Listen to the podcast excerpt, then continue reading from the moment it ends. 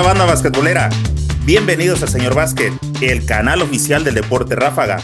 Si aún no te has suscrito, este es el momento de hacerlo para que siempre disfrutes del mejor contenido. Nuevamente estamos en otro episodio del podcast basquetbolero Tiempo Fuera, el podcast que nació con la idea de charlar de básquetbol en estos tiempos de pandemia. Quise aprovechar esta pausa obligatoria de la vida para dar voz a todos aquellos involucrados con el deporte que tanto nos gusta. Hoy, en el episodio del podcast basquetbolero Tiempo Fuera, Oscar El Mochi Ruiz. Oscar, amigo, buenas noches, ¿cómo estás? ¿Qué tal, Eric? Muy buenas noches, muy bien aquí. Gracias, saludándolos desde Puerto Vallarta, su casa. Ya tiene rato que estás radicando en, Vallarta, creo, ¿verdad? Ya tengo por acá 24 años. Me vine a hacer familia y a vivir acá muy a gusto. Dentro de las cosas que por ahí pude leer eh, acerca de ti, el apodo del mochi supongo que porque eres originario de los mochis, ¿no? Es algo clásico que identificas a la gente de, este, de alguna ciudad y se te hace más fácil llamarlo por el nombre de dónde es que de, por dónde viene. Pues sí, porque vengo de mochis, pero no soy de mochis. A ver, platícanos esa. Soy, soy nacido eh, realmente en Mexicali, soy cachanilla, pero nos creamos, nos creamos, vivimos en, en Mochis, Guasave, Culiacán, toda esa parte. Ahí mi padre tenía negocios. Y por ahí eh, nacimos y me crié y anduve en esas, en esas ciudades. Y antes de irme a, Guadalajara a estudiar. ¿A qué edad llegaste a Los Mochis? No, pues como a los dos años, tres más o menos, muy, muy pequeño. O sea, realmente toda tu influencia entonces viene de la, de la cultura y la gente, de, el arraigo del sinaloense, ¿no? De los mochis. Totalmente, totalmente me crié ahí hablo como los de mochis y entonces me siento, me siento de mochis. Este, aunque tengo muchos años afuera, pero realmente me, identifico con, con, Mochis. Oye, y entre la gente de Mochis y los cachanillas, sí hay algunas diferencias. Tengo entendido que más o menos por ahí la llevan, ¿no? En, en bastantes cosas. Pues hay muchos kilómetros de por medio, entonces sí hay diferencias. Sí, sí, pues eh, realmente en Mexicali yo no, nunca he vivido no, no sé realmente cómo sea la gente ahí, pero, pero no creo que sean como los de Mochis. Los de Mochis sabe, sabe, sabe, sabe como, quién sabe cómo somos. ¿Quién sabe cómo? Eh, ¿Quién sabe cómo? Oye, ¿y, de profesional no te tocó jugar en, en allá en este, en la baja? Tijuana o por allá que tuvieras contacto con la gente?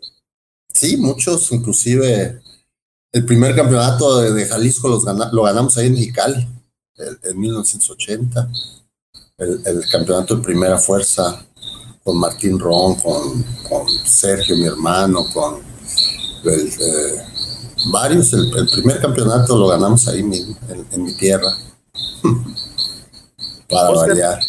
Yo le platicaba este, a por acá la persona que fue nuestro contacto. y Yo te conocí una vez, estuvimos, tuve la oportunidad de conversar contigo en un evento que le hicieron de homenaje al doctor Ramiro en el Coliseo de Guadalajara. ¿Te acuerdas que traían un uniforme amarillo? Claro que sí, claro que sí, el de panqué. El del panqué, y al final del, del, evento se hizo por ahí una pequeña, un pequeño convivio, una cena, y por ahí dentro del acomodo caí cerca de, este, de ustedes y tuvimos chance por ahí de intercambiar este, algunas palabras, pero en ese tiempo pues yo tampoco pensaba que iba a andar atrás de, de una cámara como este, estamos ahorita. Pues así son las cosas, Eric. Nunca sabes para dónde, para dónde vamos. ¿Cómo es que inicias al, al básquetbol? Tu papá, eh, tu hermano, el que comentabas, ¿de dónde este, le empiezas a encontrar el sabor, siendo que por ahí son beisboleros particularmente? Así es, Eric. Yo, de hecho, jugaba béis y básquet en Mochis. Y sí jugué básquet precisamente por mi hermano mayor nos arrimábamos ahí, él se arrimaba a jugar ahí a una cancha llamada la cancha 4 y pues yo me iba con él y mi otro hermano Arturo que ya falleció y ahí empezamos a cascarear y ya en la primaria pues seguí yo jugando básquet y, béisbol y, cuando pues, terminé pues la secundaria, la secundaria ya que me vine, pues yo sí jugando desde la primaria, empecé a jugar ya en la selección de la primaria cuarto, quinto año, ya vivía por allá por Guasave, luego vivía en Culiacán y, en todos esos lugares ya jugaba con la selección estatal de Sinaloa y, empecé realmente a jugar desde muy pequeño, muy pequeñito y hasta que me cansé. Oye, ¿y en qué momento sentiste que no era por el lado del base y sí por el lado del, del básquet? Eh, cuando me, cuando me fui a Guadalajara, en Guadalajara pues había más básquet. Mi hermano quería que jugara básquet y, pues me, me, fui dándole por ahí, por el básquet. Llegué y me, me, me inscribieron en una secundaria para jugar básquet en la, en la secundaria 5. Y de ahí ya una vez que me enrolé, pues ya ahí me no volteé a ver gol. Y, y, sobre todo pues que dejas Mochis, que es donde se jugaba más. Era más y más el béisbol allá te jalaba también. Pero ya viendo en Guadalajara ya el béisbol fue más, más difícil jugarlo. Sí, Guadalajara todavía la gente llega a ser beisbolera, pero no tiene tanto el arraigo precisamente como para allá. Tal vez eso de que no, no lo vieras tan seguido como allá, dijiste, bueno, pues este, hay que darle por este lado. Así es, así es, sí, no, se me, no lo veía tanto, entonces me, me, dediqué totalmente al básquet. ¿Crees que si te hubieras quedado en Mochis, otro gallo hubiera cantado? Pues quién sabe, porque en Mochis era más popular el base, era ya un deporte pues con profesionalismo desde muchos años y la gente se entusiasmaba mucho con el béisbol. Todos jugábamos base y todos queríamos llegar a jugar con los cañeros. Probablemente, probablemente. Ya después, muchos años después, ya también fui a jugar básquet profesional ahí con los mochis cuando inició el, precisamente el, el, el Notabas tus habilidades para el básquet y notabas tus habilidades para el base sí sentías que tenías opciones de realmente del base, o sea, sentías que también la, la podías romper. Yo creo que sí. Yo creo que sí. yo considero que parte de, lo que yo desarrollaba era por, porque soy coordinado, eso creo. Y, para jugar cualquier deporte ocupas coordinación, aparte de muchas otras cosas, pero la coordinación es fundamental y creo que pues me considero que era coordinado para el deporte y, el béisbol probablemente lo hubiera, lo hubiera logrado también. Quién sabe por la altura, que no soy tan, tan alto, pues, pero la altura a veces nos pesa un poquito para los beisbolistas. ¿Cuánto este, me diste en tu, tu máximo, este, Oscar? Un 88, casi un 90. Pues es, es, buena estatura, ¿no? A lo mejor para el profesional sí le hacía falta, pero es buena estatura. ¿Para qué? ¿Para el básquet o para el béisbol? para el bueno, para el básquet eh, considero que sí es buena estatura, pero sí hacen falta unos centímetros más. Para el base creo que sí es muy buena, ¿no? Pues el base sí está bien, probablemente más chiquito también. O sea, los chaparritos son muy bravos para el base. O sea, acortan su zona de strike mucho y, es más fácil pegarle a la bola a los chaparritos que los altos. Los altos abren mucho el campo de strike, no, no, la altura del, del, acuérdate que el strike entra entre el pecho y la cadera, todo lo que entra por ahí es bola cantada strike. Y los altos, pues tenemos una, un, espacio mayor ahí. Pero, quién sabe. Pero vamos a hablar de básquet mejor. No, no del hubiera, ¿no? No, no, no, no. Pero bueno, yo lo disfrutaba mucho, a esa edad se disfruta mucho. Yo, yo empecé jugando béisbol como el básquet, con una bola de trapo y con un, o sea, en, los jardines, en las calles jugábamos. Y el básquet pues había que ir a las canchas, en cualquier escuelita había, pues, pero el béis lo jugábamos en cualquier calle. Fíjate que hace rato comentabas precisamente eso de es que yo era coordinado. Y dices, para los deportes se necesita la coordinación. Comentas que llegaste a Guadalajara a una secundaria. Hay un tema del que he platicado por acá con los invitados que se llaman los, los famosísimos fundamentos, ¿no? Oscar, ¿dónde los aprendió? Mm, yo creo que eh, el, que realmente creo que me enseñó muchos fundamentos fue el profesor Oscar Romo, llegando a Guadalajara. Probablemente yo tenía ya facultades para jugar básquetbol, pues corría, saltaba y hacía muchas cosas, pero pero los fundamentos los aprendí en Guadalajara con el profesor Oscar Romo en la prepa, llegando a la prepa 3. Aprendí muchos fundamentos con él, muchos, muchos, muchos, muchos, mucha técnica. Cómo defender, cómo tirar, cómo todo, todo, perfeccionar pues el mundo del básquet. Para la gente que está llegando a ver por primera vez o que está escuchando de, de Oscar El Mochi Ruiz y solamente ha escuchado de él, ¿cuáles eran las eh, fortalezas que tú sientes que tenías? Bueno, empezando, empezando lo que estábamos hablando de mi altura, ah, cuando yo llego a jugar básquetbol y, como número, todos estaban más chaparritos que yo. Yo llego a, yo llego a, una nueva generación de, de, cores más altos. Yo, fui, yo era el core de los cores más altos que había llegado a la selección nacional, por ejemplo. En, Guadalajara no se diga. Todos los cores eran de un 80 para abajo. Yo casi medía un 90 y un jugador de esa altura ya no, no era fácil, no, no era lo, lo, lo, común. Y, creo que eso fue uno de, de, los primeros. Y después, bueno, pues había que jugar, con mi altura había que jugar rápido como un chaparrito, como un chiquito. Y había que defenderlos, y había que atacarlos, y había que hacer muchas cosas contra ellos. Y la altura te daba cierta ventaja tarde o temprano contra un chaparrito. Creo que eso ¿Tú decidiste ser, ser uno o el profe Romo dijo, este, creo que tienes habilidades y te voy a enrolar como un, como un uno, como un base, porque a muchos nos tocó de que ya con tu estatura ibas este, sin respingar directo a la tabla. Ya no te daban opción de subir la bola. ¿Tú elegiste o te vieron cualidades? No, te repito, yo empecé a jugar desde muy jovencito. Eh, desde jovencito también estaba un poco altito y eh, cuando estaba en los infantiles jugaba hasta de poste. Y, pero, pero, pues eh, driblar, saber botar, saber pasar, saber tirar, eso lo vas, lo, traes. Sí.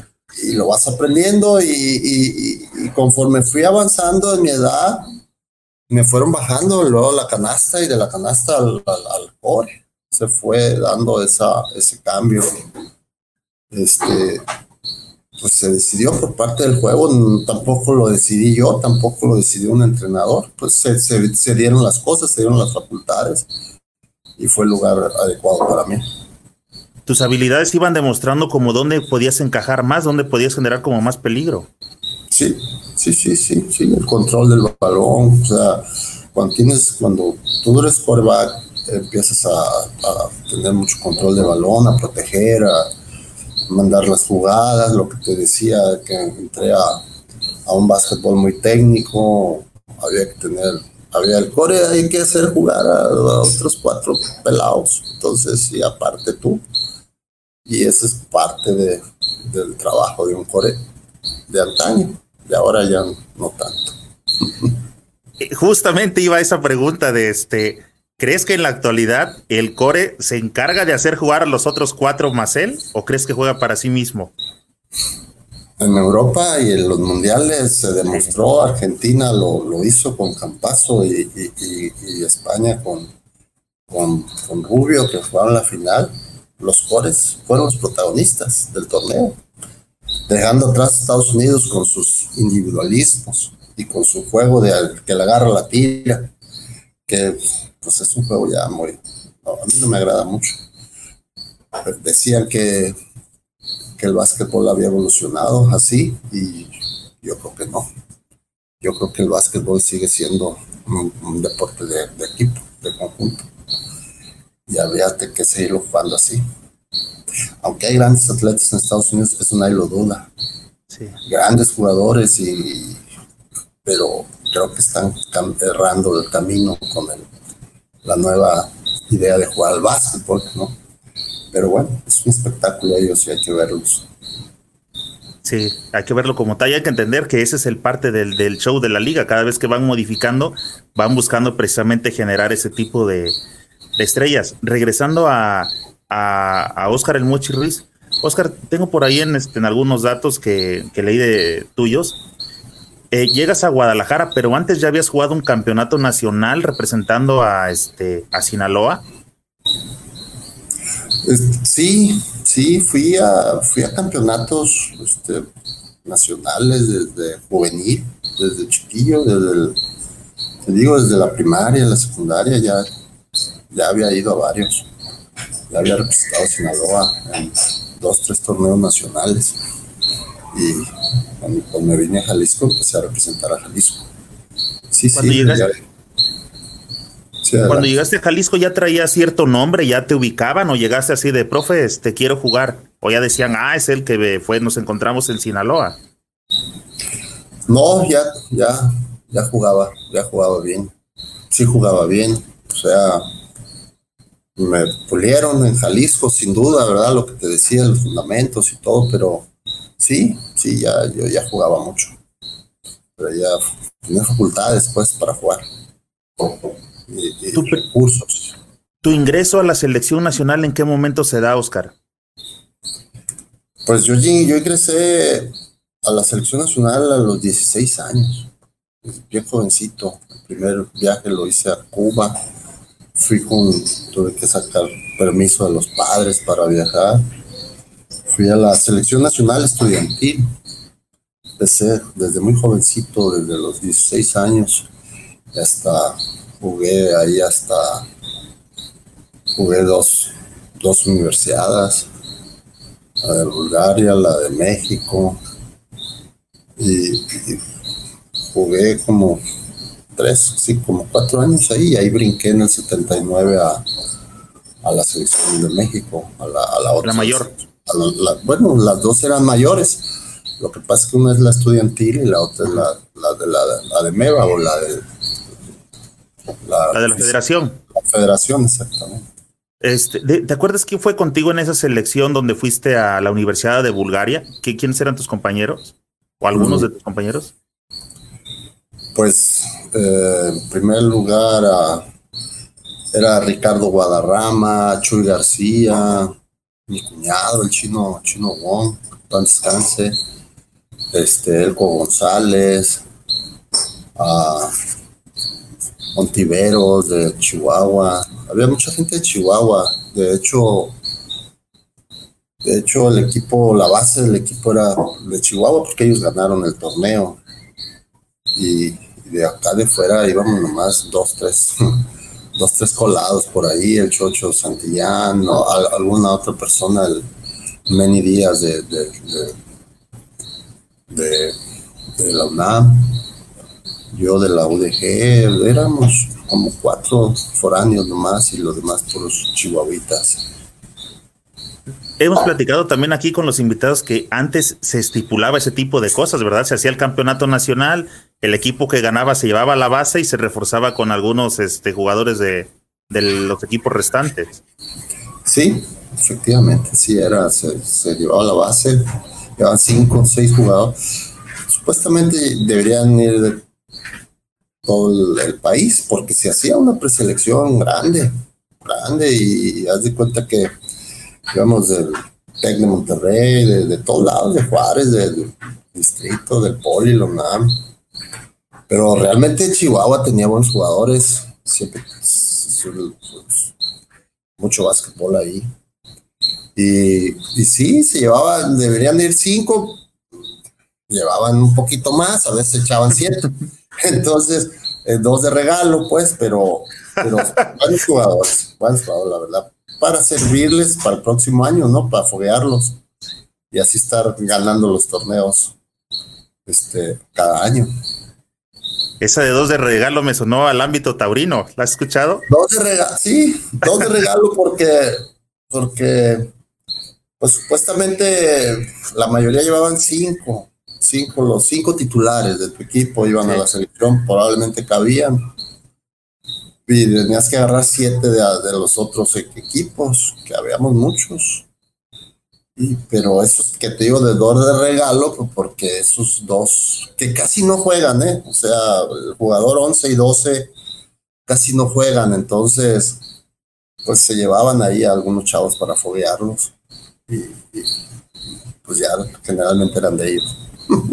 Oye, eh, ya estabas con, eh, con la UDG. ¿Qué, estabas estudiando? ¿Qué carrera terminaste? Este, ¿Qué carrera hiciste, Oscar? Administración de empresas. Muy bien. Oye, y también este, comentabas ahorita que jugadores que iban, entre comillas, de regalo, casi no jugaban.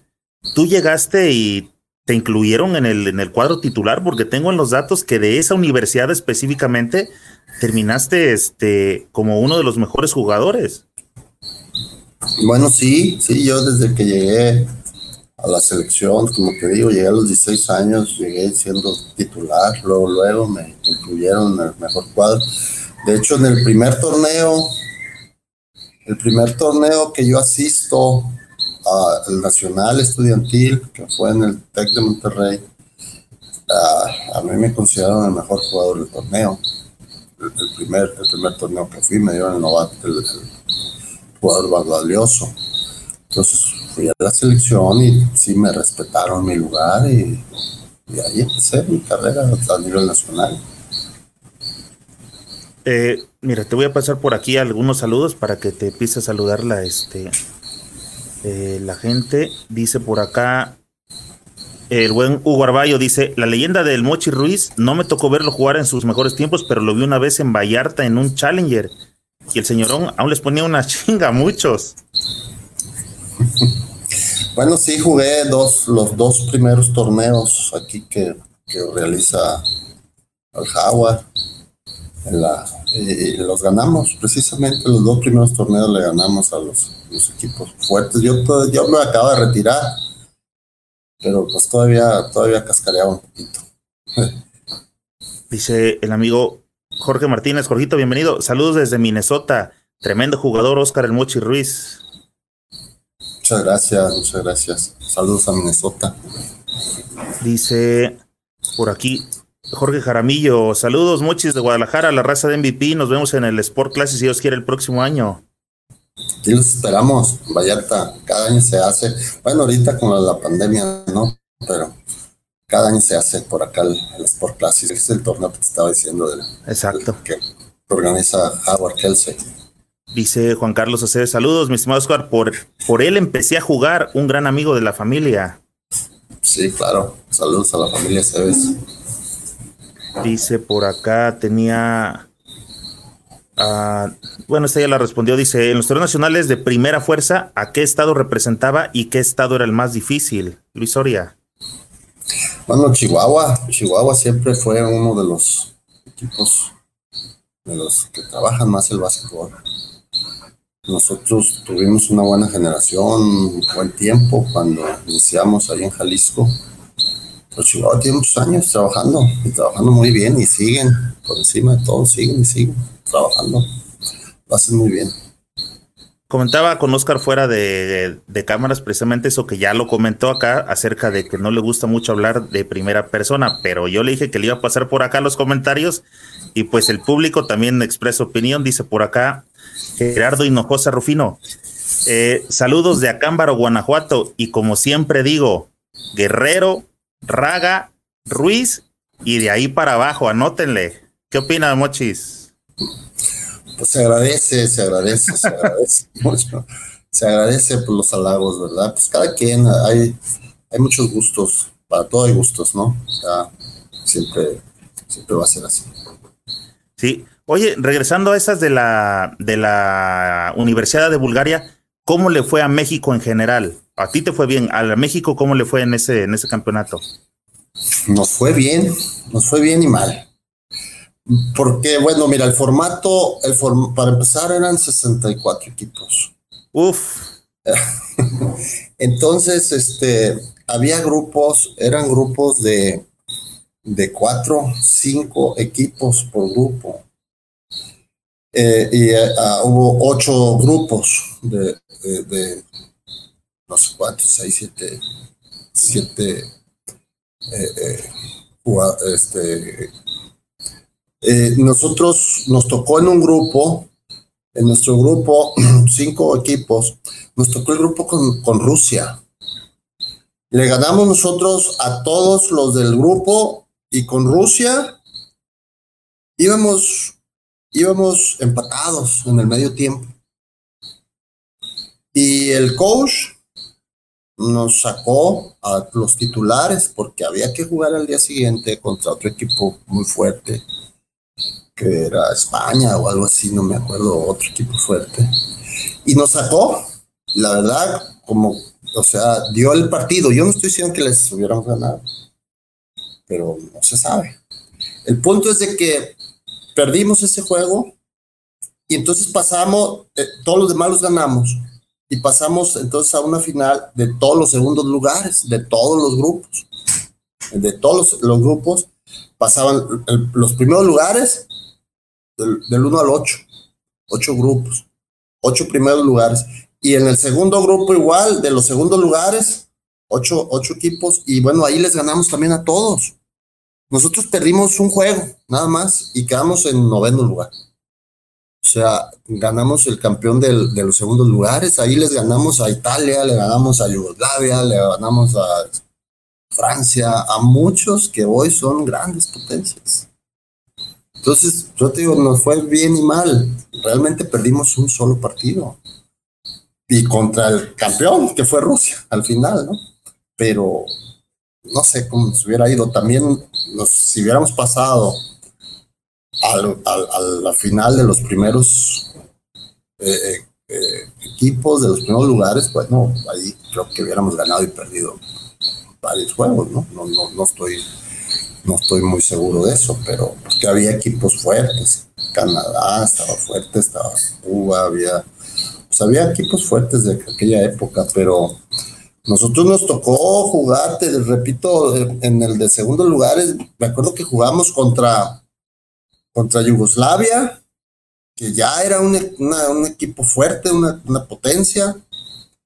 Y, a Yugoslavia la llevábamos nosotros, los llevábamos 20 a 0. Y, no lo podían creer, este, creo que empezaron con su cuadro este, banca, como, como... Menospreciando menospreciándolos o regañándolos el entrenador porque habrán perdido un día antes el, algún partido.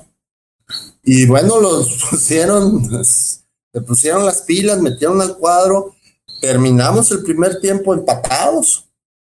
y así nos fuimos, así nos fuimos hasta el final y al final les ganamos. Pero, pero ya era una potencia y, y, ganamos. O sea, tuvimos grandes triunfos ahí. Te digo que perdimos un solo juego, pero pues quedamos en noveno lugar. Sí, entiendo ahora lo que decías. Este fue agridulce porque después de hacer un buen torneo sentían que podían dar más, pero a pesar de eso, del el 9 de 64 no está nada mal, ¿eh? Ahora se lo ofrecen a México y sin duda lo firma. Pues pues más que eso, perder un partido en un mundial es, muy difícil. Y, te digo, por el formato que eran por los grupos así, eso nos tocó, pero, pero bueno, así fue, fue una gran experiencia. Fue muy buen torneo. Jugamos bien todos, tuvimos un muy buen torneo. De ahí empezó a destacarse pues el, el básquetbol jalisciense. Fíjate que precisamente con comentando de tío de, la vieja guardia, eh, hemos platicado, hemos coincidido en que antes también el, eh, las elecciones mexicanas en sus diferentes categorías, la mayor, la universitaria, etcétera, tenían esa oportunidad de salir y de foguearse, como lo comentaste, con las potencias. Últimamente ya no llegamos a ver eso. ¿Crees que eso influye también en que los jugadores no tengan ese roce internacional, que cuando llegan los momentos claves, este, pues no sepan salir adelante. Tengo por ahí entendido que anduviste en una gira por Shanghái en China y les fue bastante bien. Bueno, sí, mira, mm, nosotros, como tú dices, en esa época se viajaba mucho. Llegamos a la selección de México, pues íbamos cada año a, no sé, cinco o seis meses de torneos internacionales por todo el mundo por todo el mundo, contando centroamericanos, panamericanos, mundiales, universitarios, de toda índole. Y sí, se, se viajaba muchísimo, había muchos. Ahora, pues no sé, es más difícil ahora, ya es ahora es, creo que hay que pagar para ir a la selección, algo así. Eh. este, está difícil. Entonces, no sé, no, no son con las cosas como antes. Ahora está más globalizado el asunto, pero no, no. Antes sí había mucho fogueo internacional, mucho, mucho, mucho, mucho. También el, la cuestión de los equipos que se vuelven dueños de las cartas creo que debe de influir en alguna parte, ¿no? De no te presto a mis jugadores, pues me los vas a lastimar por allá.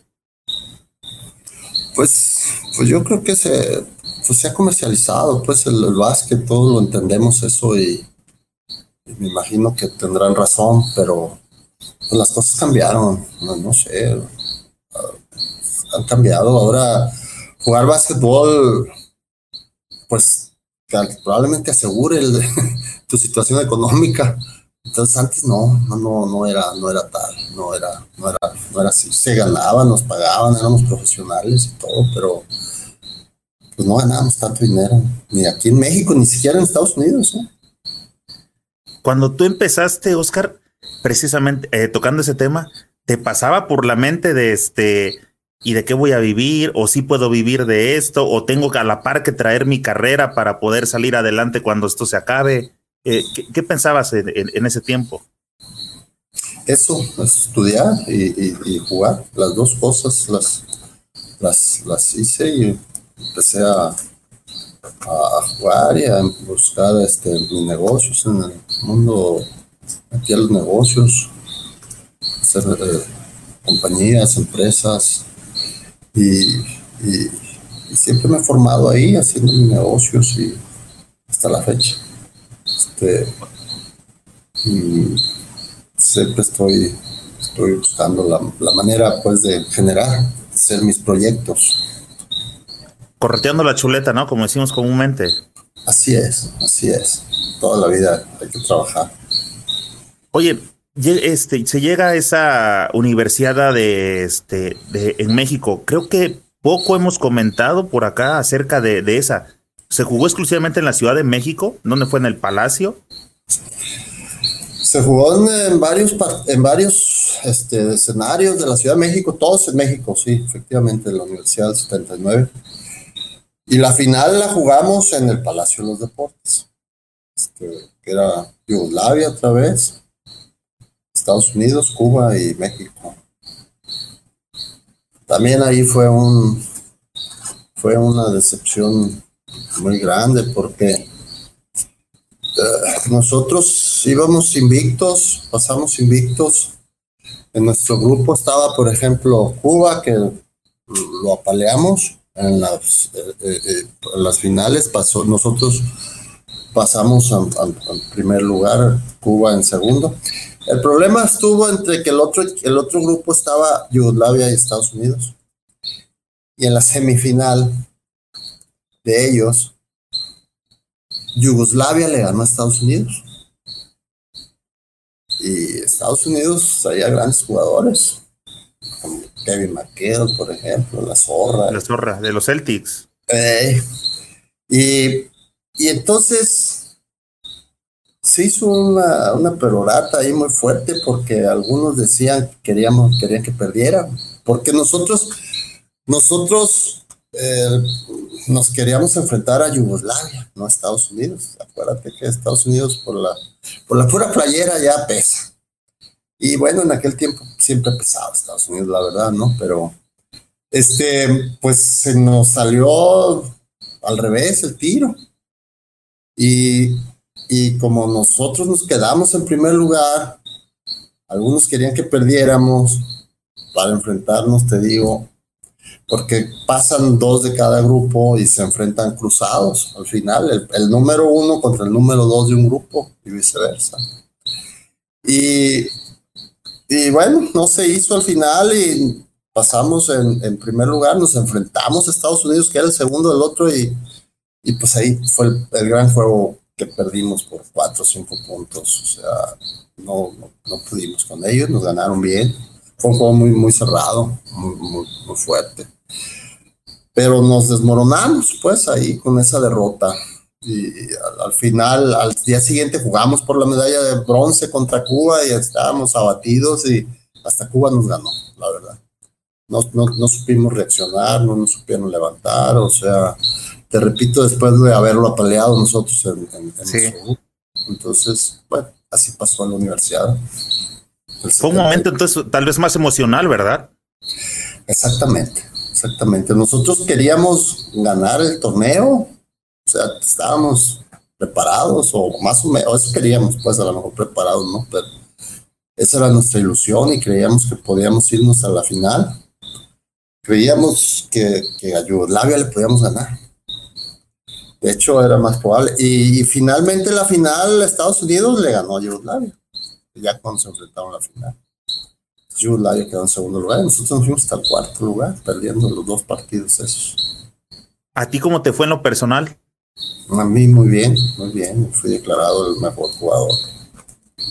Sí, entregaban también así como ahora el MVP o, solamente o cómo entregaban esa distinción del mejor jugador. ¿Hacían premiaban? Menciones, sí, te premiaban con mención, hacían la, la mención, el cuadro, te daban algún algún este trofeo, algún cuadro ideal, reconocimiento, el mejor canastero, sí, sí, se, hacían esos, esos, esas menciones. En esa eh, Universidad de, de, México 79, ¿te acuerdas de tus compañeros? ¿Seguían manteniendo la misma base de, de los que fueron a Bulgaria? Mm, algunos. Ustedes, eh, Chuy García quedó, llegaba, estaba Samuel Macías, estuvo el Rubio Alcalá, estaba, estaba este otro chico de, de Chihuahua, Elco González, estaba mm, mm, más o menos son los que me acuerdo. Este, sí, pero éramos como unos, estaba eh, este chico, ¿cómo se llama? Este que es promotor deportivo, ahorita te digo cómo se llama. Este, eh, éramos, éramos, no era la misma base, habíamos como unos tres o, tres o cuatro este, que habíamos repetido de, de, Bulgaria, nada más. ¿Ese fue tu último torneo como universitario para brincar a la mayor? Sí, de ahí, de ahí me pasé a la selección mayor y ya no, ya no jugué en, universidad. Universidades. ¿La Copa Intercontinental, esa fue todavía como parte de los universitarios o ya fue tu primer campeonato con la mayor? La Copa Intercontinental es con la mayor, ya en el 79, sí, fuimos a, a Rusia, a, Francia, a, Checoslovaquia y a, este, y Jerusalén, por ahí. Este, y también ellos nos, nos visitaron acá. ¿Así se jugaba a visita recíproca? Sí, si ibas y jugabas contra todos allá en Europa, pues intercontinental, jugabas contra los esos cuatro equipos y acá venían los, después venían los otros cuatro equipos que pagaban la visita. Hoy estaba interesante ese torneo, ¿verdad? O sea, creí que a lo mejor sí era de los representantes de los continentes, pero en una sola sede. Pero eso de ir a visita recíproca, haber hecho este, interesante el, recibir a todos los, este, a ese tipo de equipos, ¿no? Pues sí, pues nosotros, bueno, nosotros en un viaje se recorren todos los, todos los equipos, Rusia, todos, Checoslovaquia, todos, Francia, y ellos también en un viaje, pues venían, jugaban contra Estados Unidos, está el otro equipo que jugaba era Argentina, eh, México, y el otro que era Puerto Rico, Puerto Rico ya estabas en selección entonces, ¿ya existían los campeonatos nacionales de primera en el país? Sí, sí, sí, sí, ya existían. Este, después de, ese torneo, eso fue en el 79, de, hecho al siguiente año eh, fui con representando a Jalisco, a Mexicali, donde te digo, y ahí ganamos para Jalisco el primer torneo nacional. ¿Ese está registrado como el primer campeonato de Jalisco? Creo que sí. de primera. De primera fuerza, sí, sí. Y bueno, y también estuve en el segundo que ganamos y creo que han sido dos, no sé, o tres, no sé cuántos ha sido, nada más. ¿Quiénes eran tus compañeros en ese campeonato con Jalisco? Pues estaba Martín Ro, la vieja guardia, estaba Martín Ron, Pancho Ríos, estaba el chino Wong, estaba Gaitán, estaba el Nazi, estaba Toño Aceves, estaba el zurdo Víctor Ramírez, a Rebolledo, más o menos ellos, ese, ese grupo.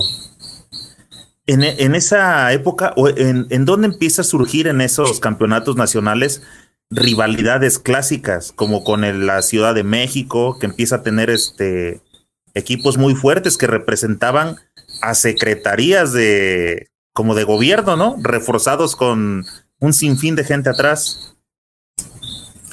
Bueno, sí, mira, el distrito pues, es una ciudad muy grande y siempre había buenos jugadores. Los nacidos ahí, pues hacían, tenían su buen equipito.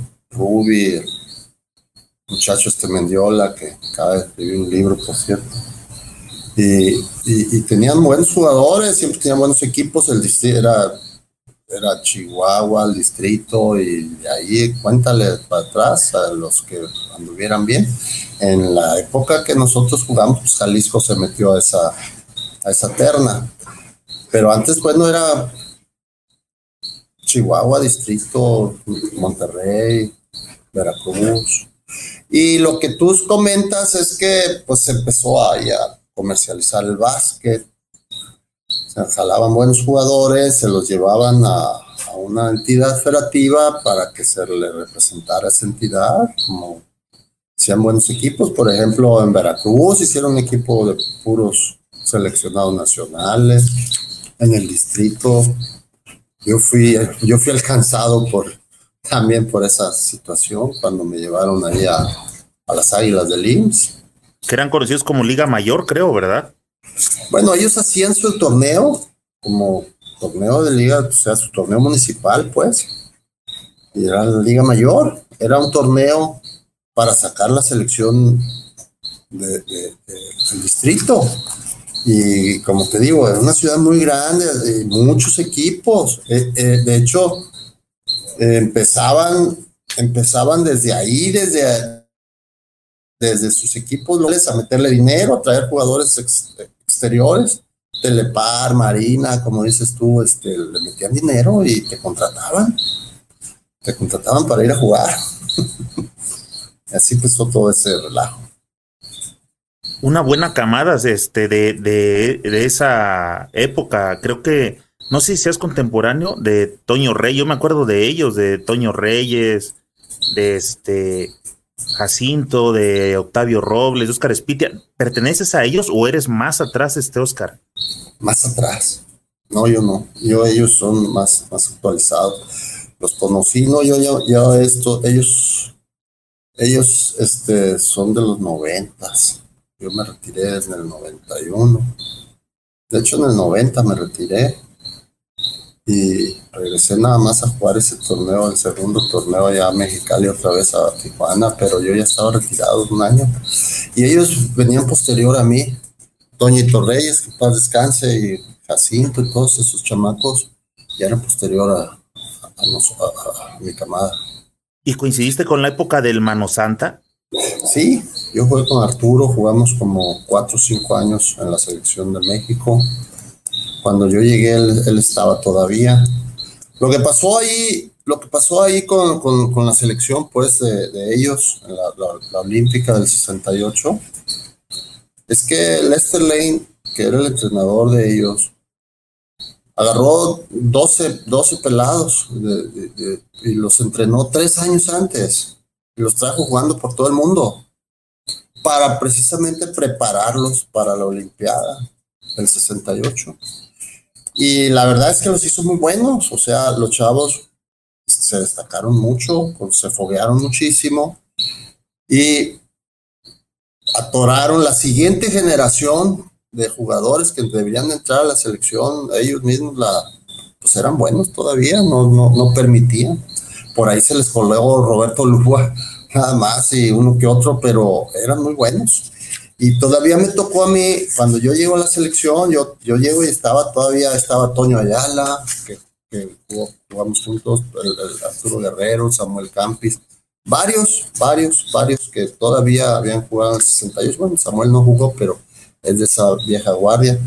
Todavía varios jugadores del, del 68, todavía estaba el meme, el meme sí lo, bueno, el meme cuando yo llegué, yo se retiró pero, pero sí, eh, sí jugué con ellos cuatro o cinco años todavía. Cuando llegaste, eh, ¿también te llegaste a tomar un lugar o te, te dijeron, a ver, aguanta, aquí las cosas están circulando de este modo y vas a empezar poco a poquito? No, llegué, llegué bien también, llegué, de titular. Sí, oye, a, propósito de, de, esa generación, dice por aquí Luis Soria, ¿qué opinión se merece de usted, José Luis Satanás Arroyo, considerado por mucha gente como el mejor jugador de Chihuahua y por otros más como el mejor jugador de México?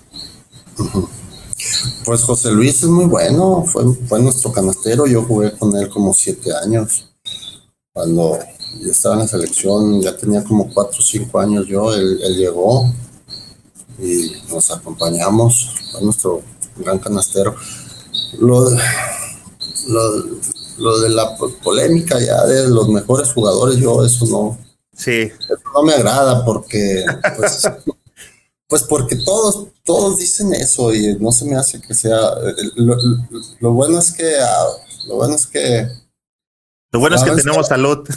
Lo bueno es que jugamos varios, entonces, bueno, a, lo mejor a uno se le hace más bueno, a otro más bueno, y así. Entonces, eso, eso no es, no es, no quiero entrar en esa polémica. Sí, es, que pero, es extraordinario jugador, claro. Que haya sido el mejor, no sé. No sé, probablemente para el señor sí, pues qué bueno. Hay muchos muy buenos jugadores extraordinarios. Sí, es cuestión de gustos y, y yo creo que son de las cosas como de las que siempre va a haber un motivo para que esos temas salgan en una charla basquetbolera, aunque realmente va a ser difícil que todos coincidamos en uno, ¿no? Simplemente lo vemos ahora de quién es mejor, Jordan o LeBron, y sabes que son diferentes y posiciones diferentes, épocas diferentes, pero siempre va a haber el comparativo de que pues, a uno les gusta más uno, a otros más otro, y es parte como de este del show, ¿no? No se va a acabar y pues bueno, mira, por ejemplo, dice por aquí Antonio Landeros, para mí, Oscar Ruiz es el mejor movedor mexicano de todos los tiempos y creo que no ha tenido el justo reconocimiento a sus logros. Pues muchas gracias, Landeros. Te digo que hay gustos para todos. Exacto, y qué bueno que lo veas así, Oscar. Y este, Toñito Landeros, eh, precisamente por eso, como les he comentado, yo aquí recibo eh, y sí les doy seguimiento a sus comentarios, y muchos de los comentarios era ¿y por qué ya trajiste a fulano? ¿Y por qué no ha venido el Mochi Ruiz? Y el Mochi Ruiz, y este, no tienen idea el trabajo que me costó que estuviera por aquí, así que les pido que hagan sus mejores preguntas porque este es como de las canciones de los caros. Dice Sergio Cruz, en la universidad se jugó también en el Eduardo Molina, muy pequeño, por cierto. ¿Te acuerdas, Mochis? Sí, sí, claro, claro, claro. Jugamos, te digo que se juegan en varios y precisamente porque pues nos fue muy bien, no cabía la gente en el Eduardo Molina y empezamos a ganar, empezamos a ganar y, la final nos la, nos echaron allá al palacio, al monstruo. 20 mil personas. ¿Se llenó? Sí, claro, claro, claro, claro. Y precisamente por eso, porque pues estábamos teniendo buena actuación. El Eduardo Molina ya era muy pequeño para, para jugar las finales. Oye, desde nuestra plataforma de YouTube te quieren saludar, te dice Elena Díaz, Oscar, yo fui tu clienta de tu marca Gorila. Mm, sí, también. Mi época de empresario también, de pantalonero, ahí en Guadalajara. ¿Así se llama tu marca de pantalones? Sí, sí, tenemos una fábrica de ropa y, se llama Gorila Jeans. ¿Existe? Con mucho éxito, no, ya no existe, ya no. Ah, mira, por aquí pregunta el compa Chuy Morales que si estuviste en el centro básquet del 91 en Monterrey. No, no, ya estaba retirado. Oye, eh, me quedó la duda hace rato, este, Oscar, ¿a los cuántos años te retiraste?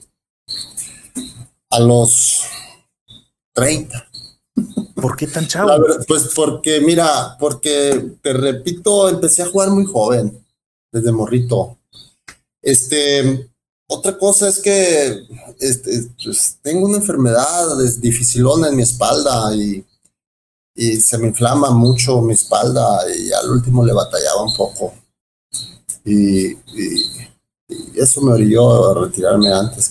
Y estaba cansado también. Este, realmente, ah, cuando nosotros jugábamos, yo jugaba todo el año, todo el año, nomás descansaba una semana en, en Navidad cuando iba de un torneo profesional o me iba a la selección o me iba al, circuito de Sinaloa o a, la Liga Profesional de México, al CIMEVA, la selección. Entonces jugaba todo el año, todo el año y te agotas mentalmente y año tras año. Y sí, la verdad, lo disfruté, mucho el básquet los primeros años cuando estás joven, pero ya después, ya cuando vas llegando 27, 28, 29, ya ya este, ya andas, empecé a buscar otros horizontes, a ver qué hacía. Ya teníamos años ahí. ¿Crees que también me retiré, pero, pero sí jugaba bien, pues yo estaba.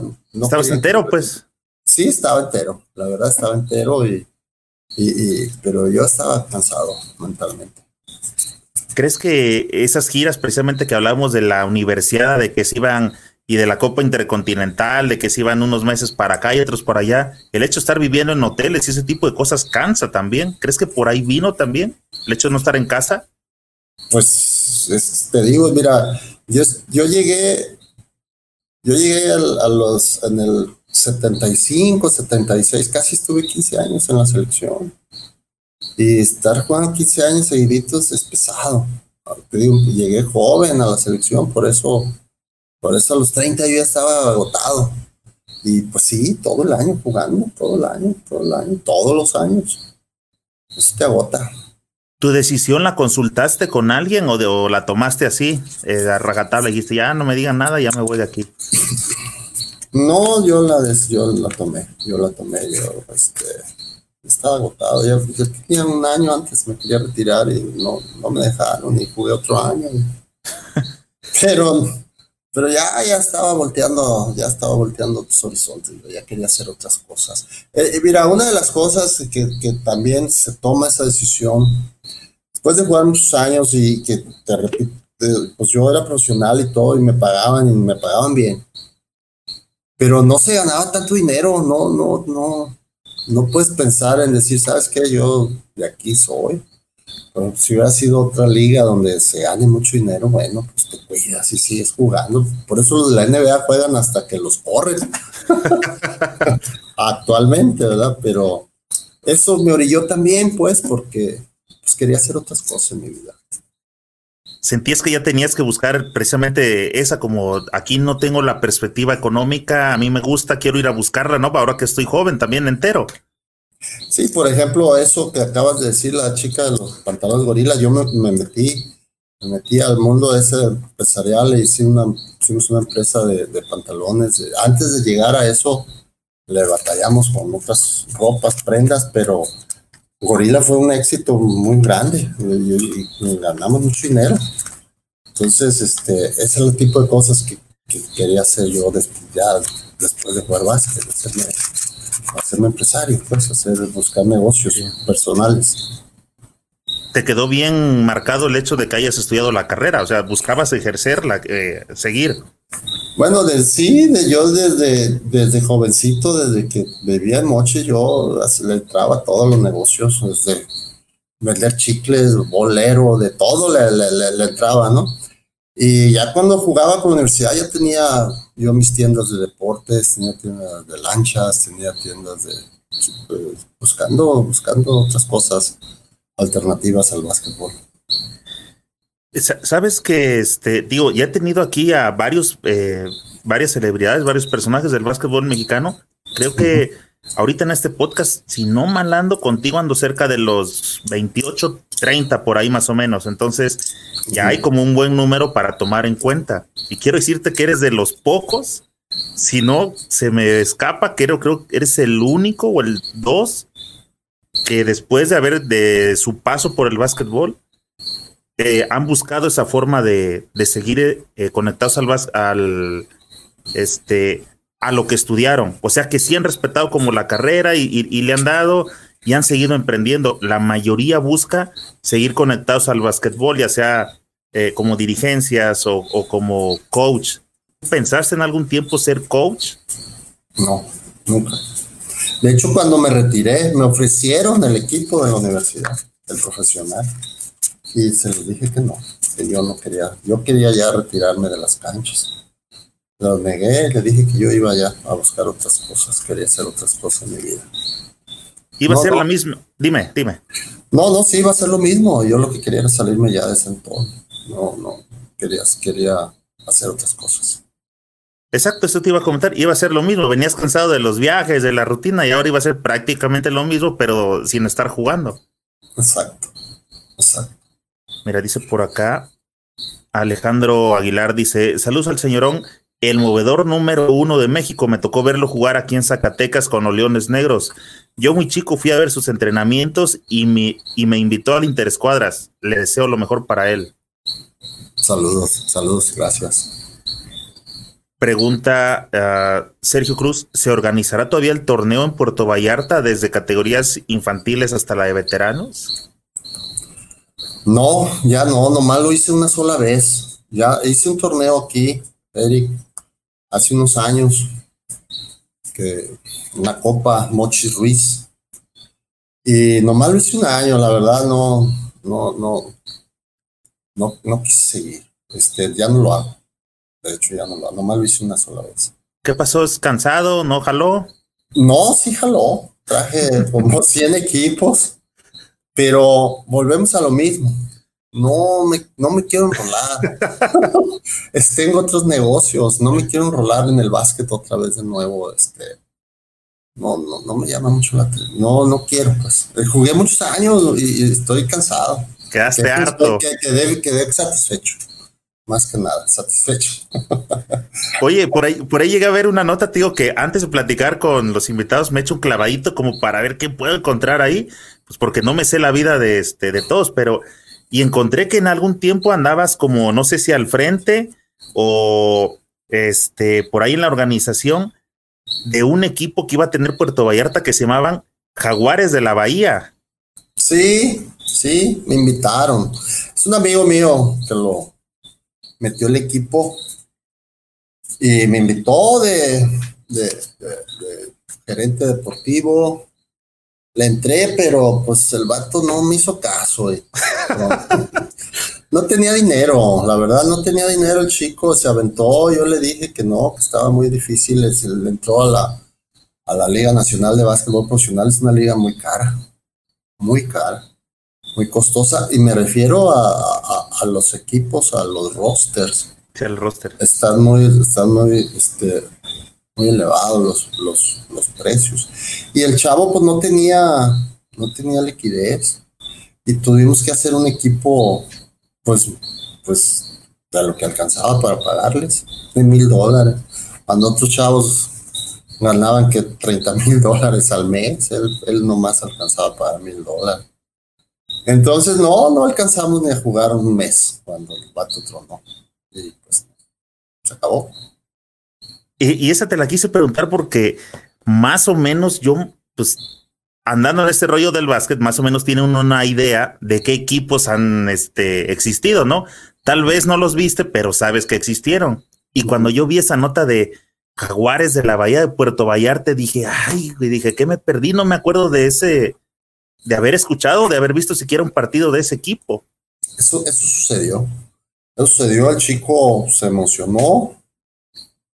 Te digo, a mí me contrató, este, y a mí me dijo que tenía liquidez, yo le dije de cómo quería el equipo, me dijo de media tabla, tabla para abajo, pues contraté a mi cuñado, el chino, que él ya tenía experiencia en, en las ligas Trajimos jugadores de Guadalajara, trajimos algunos extranjeros, pero ya la semana, el primer mes ya no pudo pagar la nómina.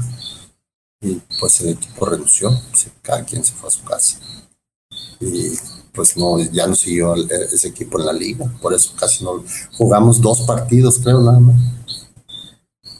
Hablando de, eh, comentabas el tema salarial, tanto de ahora que te tocó armar ese equipo, y comentabas también hace rato de cuando tú eras jugador.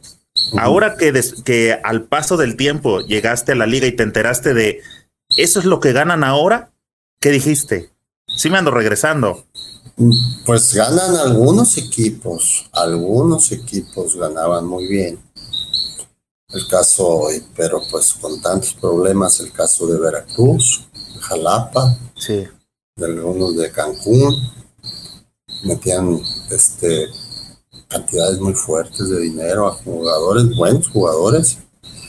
Y estaba muy desproporcionado, porque Mexicali también le ha metido buen dinero, el chico Denis que está ahí.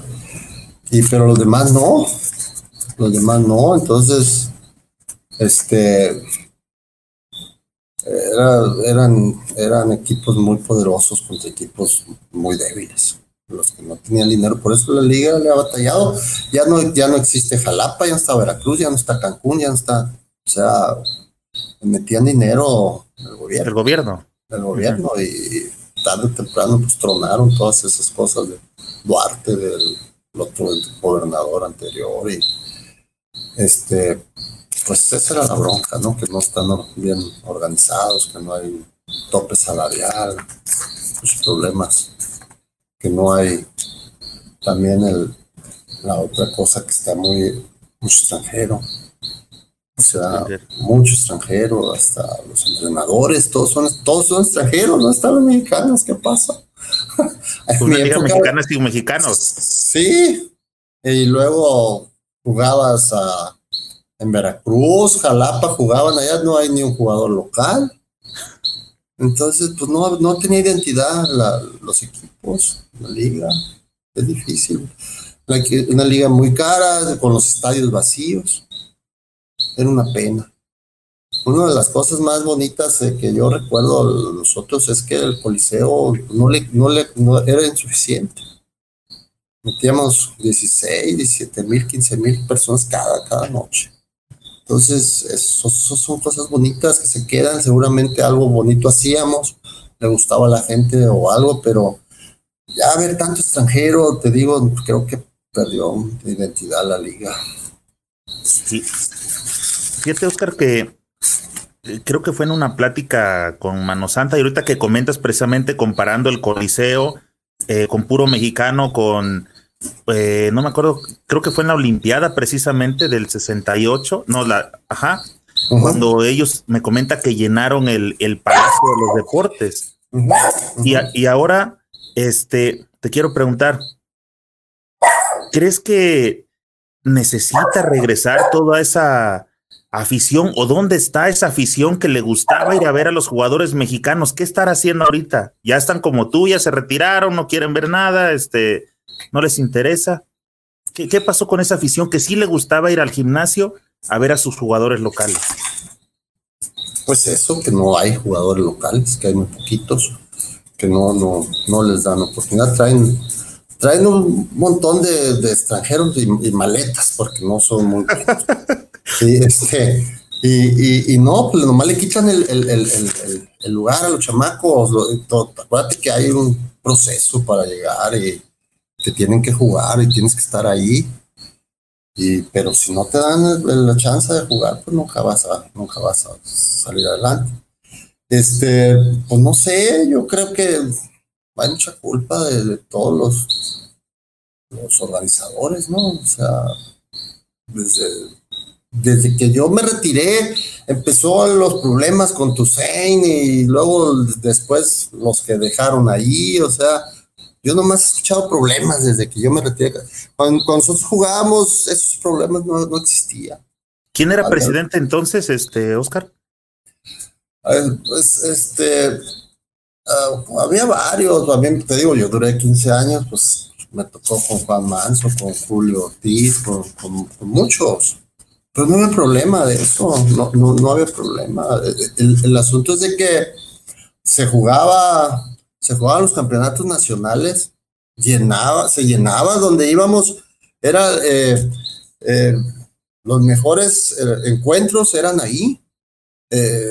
los equipos se reforzaban, como te decía hace rato, se hacían muy buenos equipos México, Chihuahua, este, Jalisco, Nuevo León, este, y, la gente acudía, acudía, pero con mucho en Guadalajara, en México, en, Baja California, Monterrey, eh, Chihuahua, no se diga. Eso sigue existiendo, pero, pero pues la gente no quiere ir a ver pochos y no quiere estar viendo este jugadores ahí de poca monta extranjeros, ¿no? O sea, cascareros. No sé, no sé, ha bajado mucho, mucho su cosa. Yo creo que los jugadores mexicanos ahí están. Hay ligas, por ejemplo, creo que Chihuahua es una liga local, o sea, regional. Local. ¿eh? Y va mucha gente, según tengo entendido, va mucha gente y hay muchos chihuahuas. Entonces la afición está ahí. Yo creo que en la liga profesional es donde se ve un desperdicio, no sé. Al menos lo poco que yo he visto, porque no estoy muy enterado. Pues estadios vacíos, pues, con, con, rosters muy grandes, con nóminas muy altas. El caso Cancún, el caso Jalapa, Veracruz, todos esos equipos. Porque finalmente el básquetbol tampoco es, en aquellos tiempos, es muy, muy popular en esos lugares, pues. El básquetbol es más norteño, ¿no? Como algo así, pero este, yo creo que eso es el, asunto que no hacen los torneos como antes, los nacionales, eso hace falta, bro. Sí. Desde la perspectiva de, de Oscar, el, empresario, desde la perspectiva empresarial, ¿crees que la Liga Nacional ha equivocado el modelo de negocio precisamente en relegar al mexicano y traer a los a los este, a los extranjeros? Sin duda. Sin duda. Y desde los jugadores y desde los entrenadores. O sea, ¿cuántos entrenadores mexicanos hay en la liga? creo que nomás Omar Quintero. Es veneno, creo. Estaba no sé, no sé, exacto. Es una vergüenza. Como si fueran tan buenos. No, no, no. Bueno, ¿de dónde me sacan que ahora? Entonces, es una, es una pena. Yo creo que en México hay muchos, tanto exjugadores y pueden hacer carrera, que, pero no sé por qué se les dio esa facilidad de traer extranjerismo por todo lado entrenadores, jugadores, no sé, no sé, se me hizo muy, me hace muy, muy feo. Y bueno, yo creo que lo pagaron así, por eso. ¿Crees que se aplica la de la que el mexicano es malinchista? Pues es que, ¿qué te motiva? O sea, tienes que tener identidad, arraigo con, Yo creo que, por ejemplo, cuando nosotros jugamos con la UDG, pues todos éramos de ahí, todos éramos de la universidad. No traíamos ningún jugador de fuera, excepto el extranjero. Traemos un extranjero. Y todos los demás jugamos en la universidad. Todos. Entonces, este, pues obvio la gente se identifica con uno.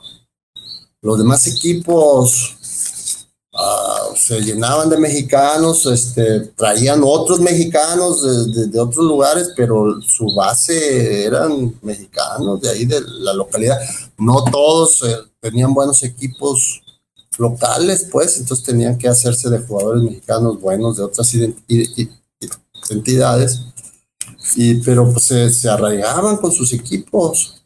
No dudo que también los extranjeros, pero cuando ya no veías más que puros extranjeros como sabes mexicanos, ya no buscaba, ya no había mexicanos. Entonces nomás calentando ahí los ves, no, no les, no les, no los meten, no, excepto los buenos, ¿verdad? Los uno que otro. Que sí se puede. Precisamente de esa época, esa buena época que tuviste o que existió en el Coliseo, en el famoso Coliseo de Guadalajara con los famosos Leones Negros, yo he escuchado acerca de un jugador que le decían el Rayo Thomas. ¿Te tocó esa generación? Mira, el Rayo, el Rayo vino cuando yo me retiré. Lo trajeron por, por mi retiro. Ok. Cuando el Rayo era core y cuando yo les anuncié que era mi último año, entonces contrataron para el siguiente temporada el Rayo. Ya no, ya no fue con él. Ah, ya no coincidieron en la cancha. No, no, no. Él, él precisamente eh, es muy buen jugador. Lo buscaron y lo trajeron cuando yo les anuncié que ya era el último año que jugaba. Y este, y lo trajeron. Oye, hablando de esa época, por aquí anda eh, Rubén González dice, a los que nos tocó ver jugar a Oscar El Mochi Ruiz fue un regalo del cielo, ya que en él nos inspiramos para jugar, para jugar este deporte. Un saludo de tu amigo El Falcao. Pues muchas gracias a Rubén y quiero felicitar a Rubén también porque pues es un enamorado del básquet.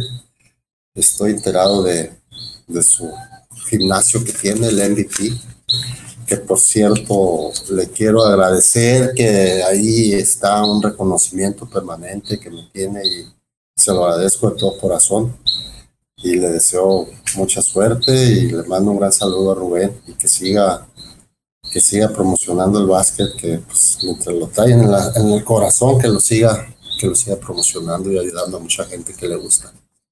Oye, Oscar, él sí no se ha hartado del básquet. Él no, él no. Qué bueno, él no.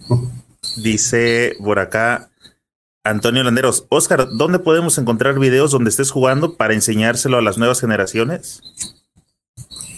Mira, este casi no hay. Bueno, de hecho, de hecho yo tengo nomás uno y probablemente lo vaya a subir dentro de poco al Face. Tengo con un video una final que jugamos precisamente contra Chihuahua, Jalisco. Tengo un pedazo que, le ganamos a Chihuahua en el, en el Nacional del 90 o 91, creo, contra José Luis Arroyos, contra toda esa camada. Muy buenos, por cierto, pero bueno, en ese Nacional les ganamos. Yo tengo ahí un video que me lo regalaron y lo voy a compartir dentro de poco en, el Face. Este, no se grababan muchos juegos, se grabaron algunos, yo no tuve la sensatez de solicitar los videos. Se grabó, por ejemplo, Universidad contra Estados Unidos, todos esos partidos sí se, se, se, televisaron. Y yo, pues no, se me durmió el gallo, la verdad, y nunca, nunca pedí videos, pero por ahí, pues ya cambiaron los formatos y muchas, no sé si sea muy difícil eso. Sí, oye, dice por acá, este, Javier Aguilar, saludos Oscar, un excelente jugador y excelente persona, gran amigo desde Prepa 3 de tu amigo el Hacho. Saludos a Hacho, ahí, ya lo he visto ahí en la, tu competencia, ahí haciendo programas de básquet, ahí con el Gary Garibaldi. Saludos, saludos buenos, camaradas por ahí. A veces coincidimos en algunos, este, en, en algunos juegos. Oye, Oscar, entonces, hemos coincidido en que los juegos de campeonatos nacionales de primera fuerza deberían regresar sí o sí. Sí, sí, era el, para nosotros, para los mexicanos, para los jugadores de élite, era lo más bonito jugar un nacional y ganarlo, más que un torneo profesional. ¿eh? Era, era, era más satisfactorio ganar un campeonato nacional para mí y para muchos, porque éramos puros mexicanos, ahí no, ahí no había extranjeros, aunque así, algunos hacían trampa y andaba ahí Adolfo Sánchez y metiendo, metiendo puros pochos, este, como mexicanos, entonces.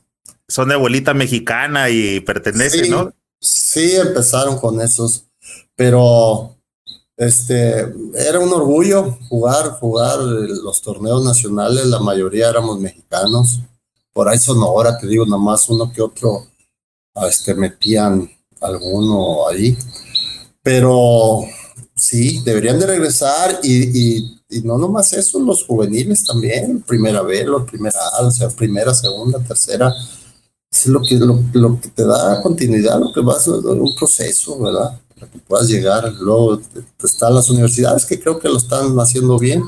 Sí. El detalle, eh, Oscar, me gustaría saber qué, qué, qué, qué piensas.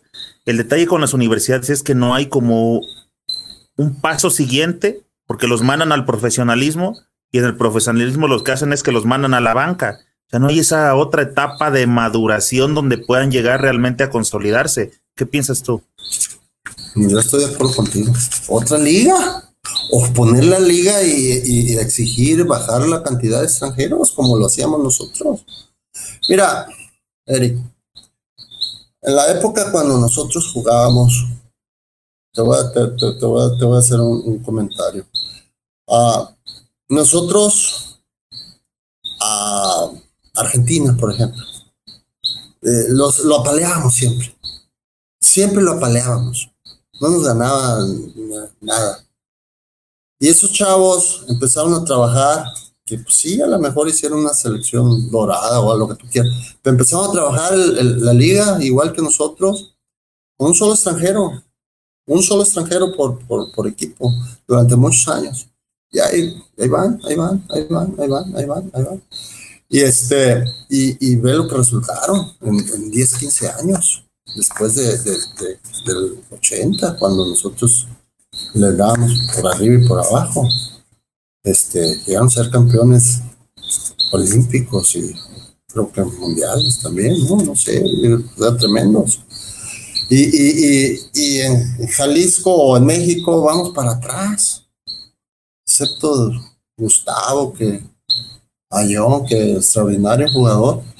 Así como salió él, como tuvo ese proceso, ese camino, se puede hacer muchos jugadores, muchos jugadores pueden hacer.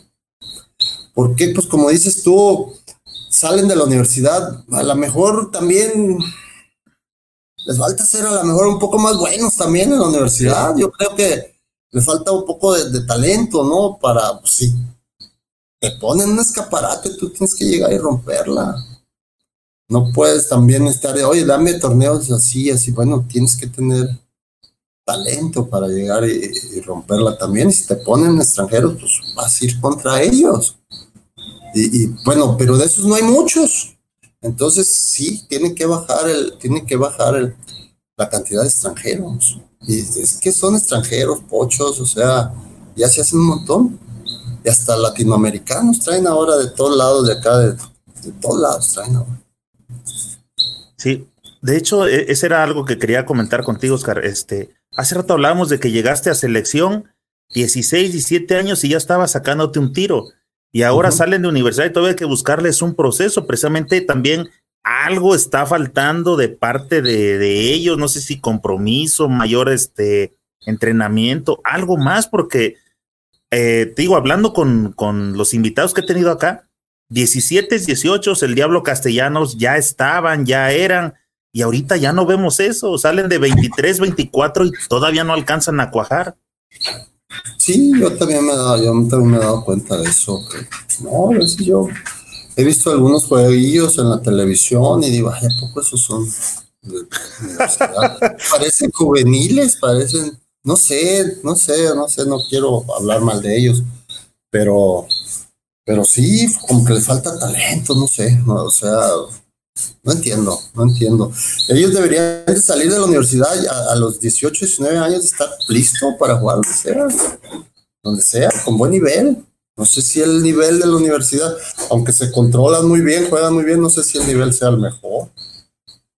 Sí, de hecho, platicaba este por acá tú platicas de los juegos contra Checoslovaquia, contra Rusia, contra Cuba, o sea, contra las potencias. Mano Santa hablaba de este, los juegos que tenían contra Brasil, con Puerto Rico. O sea, estamos hablando de este élite.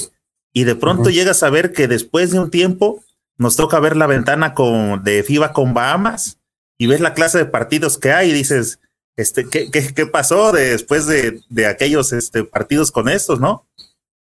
Sí, sí, fue un poco vergonzoso eso. Este, sí, no, pues, aunque ahí volvieron a utilizar los chamacos, pero pues muy jóvenes, todos, este, no sé, no, sé, este, falta fogueo, falta darle continuidad a los mexicanos, falta que salgan mexicanos buenos también. O sea, no, no, no todo hay que dejárselo a, a las instituciones, faltan chamacos buenos que, ¿dónde están? Que salgan, que se vayan al, extranjero. Ahorita es mucho más fácil todo. Ahorita hay becas por todos lados, todos, o sea, es, más fácil hacer una carrera deportiva ahorita que hace 40 años. Sí, de hecho, Oscar, la otra vez, este, en las redes, pues ya sabes que ahora se sabe uno de más cosas que antes eh, difícilmente uno tenía acceso a esa información. Vi por ahí una foto donde decía que en la actualidad hay 50 mexicanos entre hombres y mujeres becados en Estados Unidos. Es una buena cantidad de chavos, ¿no? Extraordinaria. Extraordinaria. Ojalá y salgan 10 buenos de ahí. Nos representen, nos representen a México. O sea, extraordinaria, extraordinaria. ¿Crees que, este, Oscar, crees que en la actualidad para los chavos que van empezando, eh, de acuerdo a lo que hablamos hace rato de salarios y cómo está organizada la liga, ¿crees que el profesional mexicano es una buena opción? Pues el, torneo está ahí. Es, una opción. Eh, eh, lo que decíamos, hay que encontrarles el lugar a los mexicanos, pero también ellos tienen que ganárselo, lo que estamos hablando. No, no, no. Si, no, si la liga no les pone las condiciones, ellos tienen que buscarla, la liga. Este, insisto, lo que estamos hablando, sí hay mucho extranjero, y, sí, le, quitan lugar al mexicano, o sea, tendría que foguearlos más y darles la oportunidad, pero, pero si es una opción, la opción está ahí. Y si un chico lo puede, puede lograrlo, claro, puede lograrlo. Oscar El Muchi Ruiz actualmente ve básquetbol, NBA o no sé lo que sea, o está completamente al margen este, atendiendo sus asuntos. Mm, ya, este, ya casi no veo. La verdad, este, estoy, estoy muy en contra del básquetbol que se está jugando en la NBA. Yo, yo, a mí me enseñaron otro básquet. Ahora ya no hay rebotes, ya no hay defensa, ya no hay el que la agarra, la tira. Ahora todos son el, el, el, el esos chiquillos buenísimos, los de, ¿cómo se llaman? De, los que quedaron campeones de, ¿Quién? Los Warriors. Los Warriors, este. Curry, este, Thompson. Curry Thompson son extraordinarios, encestadores y jugadores. Pero ahora todos creen que juegan como ellos. Entonces ah. agarran, van y son, hasta los postes la agarran y, y todos la tiran. Ya, por ejemplo, es una burla eso que hacen, que el triple triple, en el sentido de que agarró 10 rebotes. Los rebotes los agarran sentados en la duela. En mi época había que pelear los rebotes y, era sangre y era era muy duro ganarse un rebote ofensivo, defensivo. Ahorita es una verdadera burla. La tiran y no, nadie, absolutamente nadie va por el rebote, nadie. Ni de un equipo ni de otro. Ni en la defensa, pues, ¿has visto, has visto los juegos de estrellas, por ejemplo? De la NBA cada día se parecen más los juegos a los juegos de estrellas. Es un, es, no, no puede ser, no puede ser. Entonces, no, eh, el básquetbol europeo se juega muy bonito, el mundial lo vi, es muy bonito. El, ah, el mundial estuvo bueno. El mundial estuvo bonito, este, estuvo muy padre. Y este es el básquetbol que todavía me gusta verlo. Pero el de la NBA casi no lo veo. Oye, ya que andamos, bueno, a ver, voy a, meterte ese comentario por aquí. Dice Héctor García desde la plataforma YouTube. Si Oscar en su mejor momento hubiera existido el tiro de tres, se hubiera hartado. ¿Qué dice el Mochis? No, bueno, eh, jugué una época sin de tres y otra con tres y sí metía muchas de tres también. ¿Y sí, me harté? ¿Sí te hartaste? Oh, bueno, recuerda que yo era core. tenía que jugar a otros cuatro. Y este, mi primera opción era pasar el balón. Tenía que jugar al equipo. Me gustaba además. Y era mi obligación, y era mi, mi condición, y era mi, el coach. y sí, sí, tiraba y metía mis puntos también, ¿verdad? Y todo, pero, pero no era canastero. Pues tenía a un lado a, a, Guerrero, a Palomar, entonces se enojaban si no se las pasaba. Oye, aparte la, la, asistencia hace feliz a dos y la canasta solamente a uno. Exacto, exacto, sí, sí, sí. Ahora un partido se gana en equipo, o sea, es muy difícil. Eh, a mí nunca me gustó, por ejemplo, meter muchos puntos. O sea, de eso no. Hay otros, a los canasteros, a lo mejor sí, hay canasteros que sí les gusta. A Guerras, a José Luis, o sea, hay, hay jugadores que quieren meterlos todos. Y, pero todas quieren pero todas quieren tirar también, entonces no se puede o no se debe. Lo que pasa es que ya eran NBA adelantados a su época. Pues, no sé. la cáscara yo veo lo mismo. Oye, Oscar, eh, que estamos en el tema de, del básquetbol mundial. Y vuelvo, desde tu perspectiva, porque me parece peculiar que, que ya, de que ya no estás involucrado en el básquetbol, o sea, cómo lo alcanzas a percibir. ¿Qué opinas de que México tenga la franquicia de capitanes, un equipo de G League? Pues, mm, pues está bien, pero volvemos a lo mismo. Yo creo que ese equipo mm, dudo que vaya a tener mexicanos. o sea, va a jugar en donde, México, va a jugar con puros extranjeros, va a jugar como una como un equipo extranjero. Yo digo, bueno, y así se juega la liga, yo la entiendo, pero pues sería muy bonito que entrando a esa liga hubiera unos tres o cuatro mexicanos que estuvieran al nivel para jugar esa liga, ¿no? Gustavito Ayón, a lo mejor ya en su, sus últimos años, pudiera jugar allí para algunos mexicanos que le dieran identidad, este arraigo al equipo, pues como mexicanos, lo que hablábamos hace rato. Si no, pues va a ser un equipo más y a lo mejor sí, la gente ahorita puede ir en México, ya ves que es poco, un poco mitotera, le metieron la, televisión al último y ahí estaba, llenaba el Juan de la Barrera, pero sí. sí estuvo más o menos los juegos. Este, estuvieron buenos juegos, había algo de mexicanos, pero creo que en el equipo ese no, no creo que no van a caber los mexicanos que hay ahorita en México, no creo que van a caber. ¿No ves, ¿No ves mexicanos ahorita con calidad para poder pertenecer al equipo de G-League? Salvo Gustavo Ayón. Gustavo, no sé, los, pues los de la selección, no sé, dos, tres, pero a lo mejor ellos están ya en sus equipos. Eh, fuera de ellos, no, no, no, no veo, no, no creo. Creo que pues una, no sé, pues es, esa liga es abajo de la NBA, ¿verdad? Sí, es el, precisamente es como la segunda, pues la de ascenso para, son filiales más bien. Yo imagino que es fuerte la liguita. Entonces, no sé, a lo mejor, a lo mejor, fuera de, de esos jugadores destacados de la selección de México que ya no están tan jóvenes, a lo mejor pudieran caber como Ayón, como Cruz, como otros, pero el mismo core que había, este, pero de ahí en fuera no veo, no veo jóvenes, jóvenes que vayan a un equipo de esos tiene que llegar jóvenes, gente joven con talento, pero jóvenes mexicanos con talento no veo, no, no, no, no sé si haya. ¿Supiste que hubo una generación que la, este, el año pasado ganó el centro básquet en Puerto Rico, el sub-17?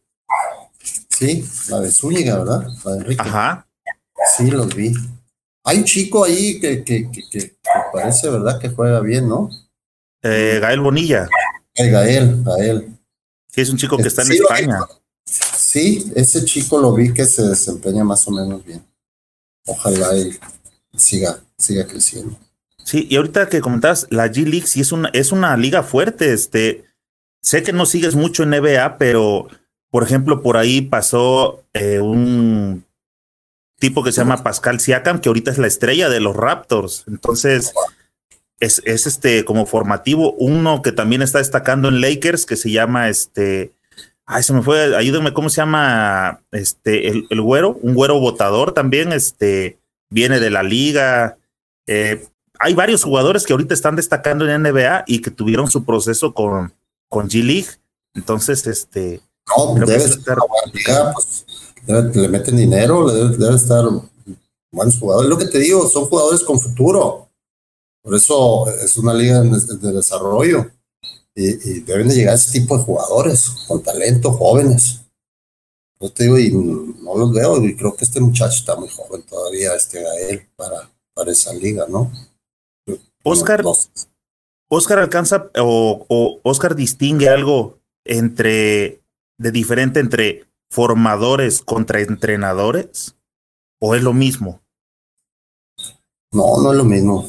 No, no, no. Formadores quiere decir, yo, yo pienso que es una persona que está, que, trabaja mucho fundamentos, o sea, trabajas machacas y machacas y machacas ahí formado desde muy jóvenes, muy chiquitos. Y entrenadores, pues es el juego. Es, entre, el entrenador, este, por ejemplo, un entrenador ya del profesional le molesta enseñarte fundamentos, por ejemplo. Sabes que yo aquí dirijo jugadores ya hechos. Este, yo no te voy a enseñar a, a votar. O sea, aquí debe llegar ya un jugador profesional, ya debe saber todo eso. Y eso otra persona se encargó de hacerlo. ¿no? Eso ahí está, creo que la diferencia. Hablando precisamente de eso, no sé si escuchaste últimamente, o bueno, ya que tú tuviste una, una liga, un torneo de categorías menores, no sé si has visto que luego en los videos que hay en las redes decían que a los niños de, de primaria o todos los que asisten a un campeonato, aunque no ganen, hay que darles su medalla para motivarlos. ¿Crees que eso es correcto o crees que tendría que ser como antes de, pues si no ganaste, pues no alcanzaste, mijito, y lo que sigue? No, bueno, yo creo que está bien que los puedan premiar a todos, pero no les van a premiar por primer lugar, les pueden dar un premio por competir. Pero pues, claro que todo el mundo sabe lo que es ganar y perder, aunque te dicen que no les metas eso a la cabeza.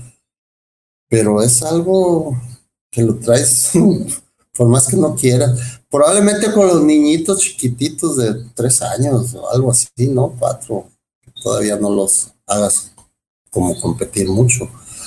Pero todo el mundo quiere salir y ganar y eso, eso es, eso todo lo trae en la sangre. Mira, eh, eh, eh, cuando estás, cuando estás joven, cuando estás joven, por ejemplo, te, duele perder un partido, o sea, quieres ganarlos todos.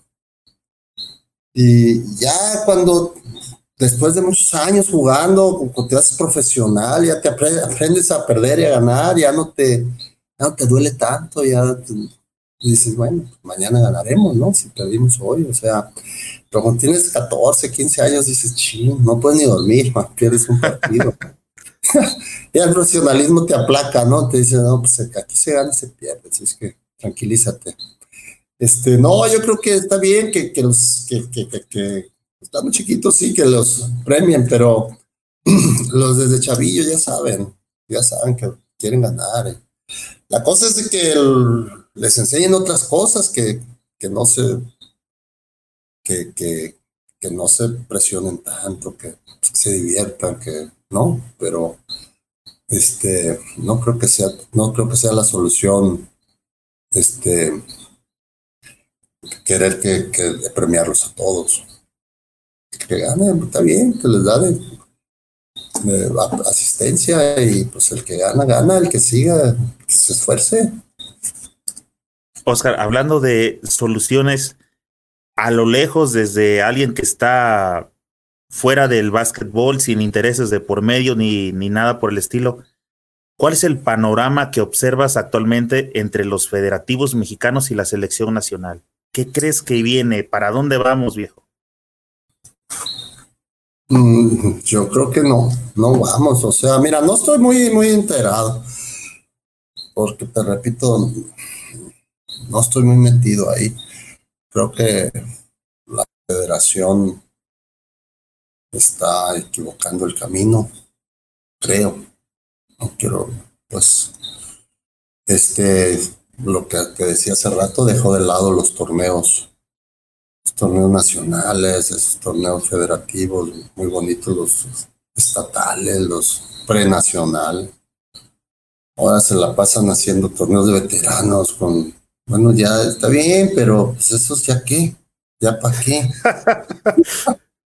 es nuestro trabajo de ellos, el trabajo de ellos es formar, o sea, formar el básquet, crear básquet en México, formar jugadores, no, no levantar ahí puras riomas como nosotros ahí. no que todos eh. lleguen oliendo a mentol. Ey, sí, pues o sea, ¿qué, qué, caso tiene hacer un torneo que hicieron en Guadalajara con 80 equipos? Qué bueno que la gente vaya y juegue, los veteranos, pero la federación no debe pararse el cuello por hacer eso. La federación debe crear, crear jugadores, o sea, torneos para ellos. Eso es lo que creo que debe de hacer. Y lo otro, pues, pues todos sabemos que somos centaveros, ¿no? Entonces no, no, no veo cómo, no veo cómo puedan resolver el asunto. Son muy centaveros y luego, y luego para las elecciones no tienen dinero tampoco. O sea, no, no, no entiendo. O sea, la selección de que la lleva Enrique Zúñiga y todas las chicas o los chicos tienen que pagar su pasaje, tienen que ir a la selección cuesta dinero. Entonces, pues no sé, creo que lo están haciendo mal, creo que está mal.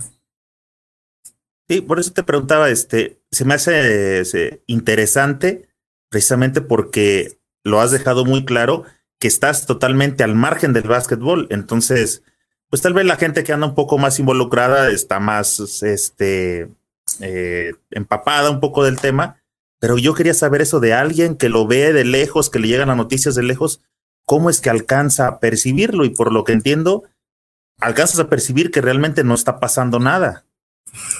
Pues no, mira, eh, eh, lo, lo, lo, dentro de esas cosas, lo bueno que está haciendo Zúñiga, lo del cenar, está bien. Es, esa, esa, me, esa me parece bien ese proyecto. Yo, yo sé un poco porque tengo una hija que juega, que juega básquet, Macarena, mi hija, juega básquet, jugaba básquet, está jugando ahorita profesional aquí con las marineras. Y ella se vio en esa disyuntiva de que la invitaban aquí a un nacional y pues te había que pagar para ir al nacional, cinco mil pesos. La invitaron a la selección nacional y había que pagar su boleto para ir a, jugar a, Puerto Rico o a donde fuera. Entonces, pues yo no acepté esas cosas. Le dije, no, no, pues ¿cómo crees? Si quiero ir a Puerto Rico, mejor me voy yo contigo. Pero, no, no, entonces el que, es, es, el que tenía dinero, pues mandaba a sus hijas. Y pues se me hace, se me hace que no es por ahí. Entonces, finalmente no van las mejores, probablemente. Entonces, este, eh, van muchas chicas pues que tienen recursos y a lo mejor hay otras que no los tienen y no pueden estar ahí. Y, y, eso es normal lo que pasa ahora, entonces no, no sé cómo pueda solucionarse eso a corto plazo.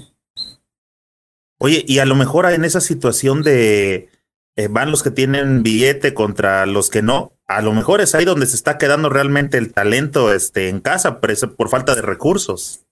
Es probable, es probable porque, eh, como tú dices, eh, a veces los, los, los vagos son más buenos.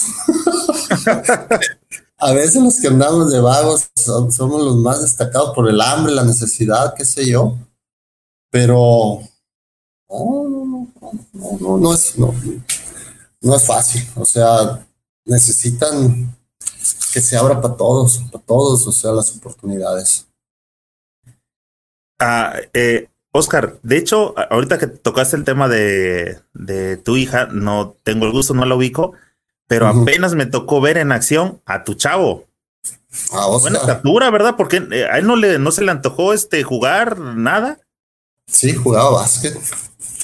Él jugó básquet y estuvo jugando con el Tec de Monterrey ahí en Guadalajara. Ah, sí, porque ya lo vi como que traía unos buenos camarones este, de más. Bueno, él ya se retiró, ya terminó la carrera. Él, él, jugó ahí con el Jeff. Ah, el chavo.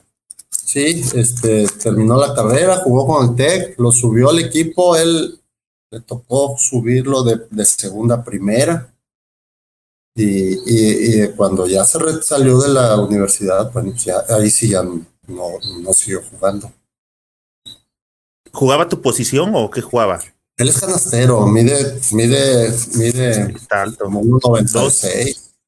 No, no, llega a los dos. Si llega a los dos, viejo, está bien grande. No, llega, no, está muy grande, sí, casi, pero no llega. Es como un 97, 98. ¿Y era canasta entonces? Era canasta, sí, es canasta. Y ahí se quedó en la cáscara, tirando flojera ya. Ocho kilos y todo. dice, precisamente hablando de Jeff, dice por acá, Juan Justo, Oscar jugó contra Jeff Moore en Tecos de la UAG. Sí, sí, sí, en Tecos y en Sinaloa y en todos lados. Jugamos, ahí nos veíamos en todos los torneos. Jeff era un gran jugador. Siempre tenía cabida en cualquier equipo, ya sea cualquier liga, ya sea la del Pacífico, la, la Alcimeva. Era buen jugador, Jeff. Muy buen jugador. para complementar el comentario que teníamos, dice Luis el básquetbol en el estado de Chihuahua está secuestrado. Ahora déjame lo voy a quitar para que te veas. Dice, está secuestrado desde hace muchos años. Eh, solo los hijos de padres que tienen capacidad económica pueden jugar en clubes y los niños que tienen verdadero talento no pueden jugar. Es por eso que el básquet está a un nivel deplorable. Bueno, ahí están los resultados, ahí está lo que estamos platicando. Faltan los vagos. los vagos. De hecho, eh, Mano Santa dice que cuando empezó, este, le prestaban tenis para jugar. Y creo que la necesidad sí tiene que ver con eso, ¿verdad? Con que vas eh, hambriento en busca del éxito.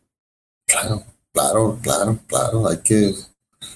No, pues no había ni tenis para jugar, había super faros y con lo que encontrabas.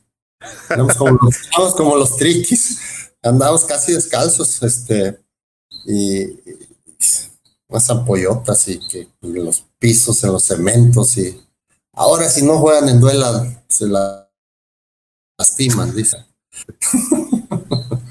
no, no, sí se carecía de muchos, de muchas cosas en aquellos tiempos. Oye, e, esa parece que se la aventaste. Tengo un amigo este, que precisamente dice eso. Lo invitan a jugar y dice, este, ¿pero qué es? ¿Es duela o es cemento? Porque al cemento ya no voy. Eh, sí, pues sí, te lastimas, te duelen las rodillas y tobillos y todo. Oscar, ¿crees que en México eh, los coaches, los directivos y los jugadores de básquet saben aceptar una crítica deportiva? Yo los, los coaches sí, pero no hay muchos. Mira, por ahí no sé si tú estés, estoy leyendo que Arturo, que estás hablando de Guerrero, estás están queriendo organizarse como entrenadores en México, están haciendo una un, grupo de asociación. asociación, entre ellos el Palmita González. tuve una reunión en, Guanajuato, eh, pero no pude ir. Y, y, creo que de ahí puede salir que se les, pues, no que les den el lugar o que los vayan y lo peleen, porque no, no los van a estar esperando, pero a lo mejor sí hacen se hacen este se hacen este grupito a lo mejor se abren camino.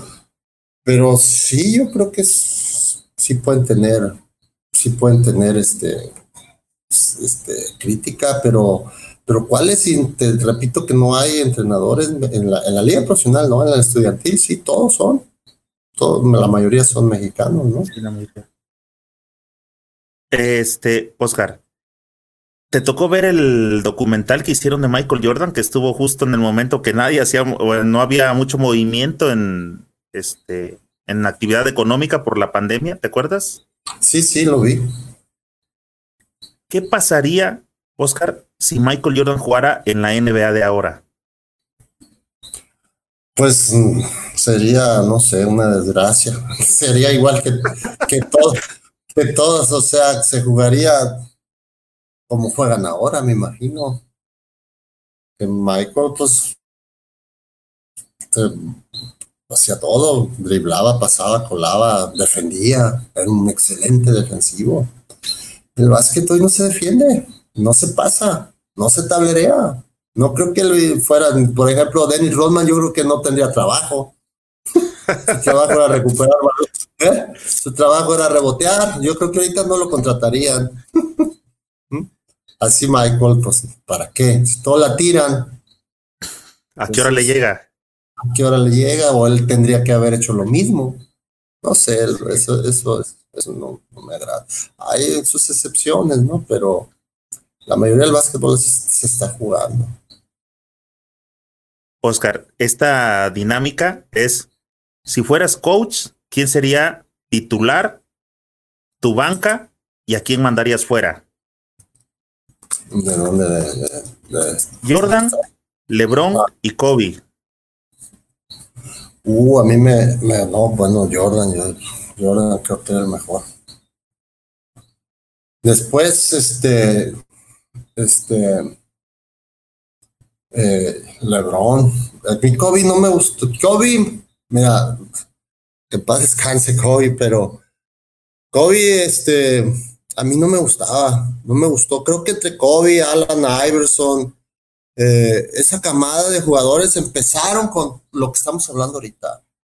Empezaron a ser muy personalistas. demasiado, la pelota, queriendo ser campeones canasteros, no se la, Kobe no se la pasaba ni a Chuck, el mejor poste de la liga, ni a él se la pasaba, entonces, este, yo ya no me gustaba, desde ahí ya los, yo ya los empecé a, o sea, a criticar, pues, como el básquetbol que ya no me gustaba ver, y LeBron todavía pasa más, todavía tiene más cuerpo, defiende, o sea, hace más cosas, pues. Por eso lo, pondría primero que Kobe, Pero, pero muy buenos jugadores, sin duda, sin duda, extraordinarios, extraordinarios, pero la línea que siguieron no, no, no es de mi agrado. Rodman, Draymond Green o Charles Barkley. Cuando ahorita, ahorita, ahorita. Ajá, en la dinámica, ¿a quién pones de titular? ¿Quién va a la banca y quién va afuera? Rodman, Draymond Green, Charles Barkley. Charles. Charles y luego a. Y a Rodman al último.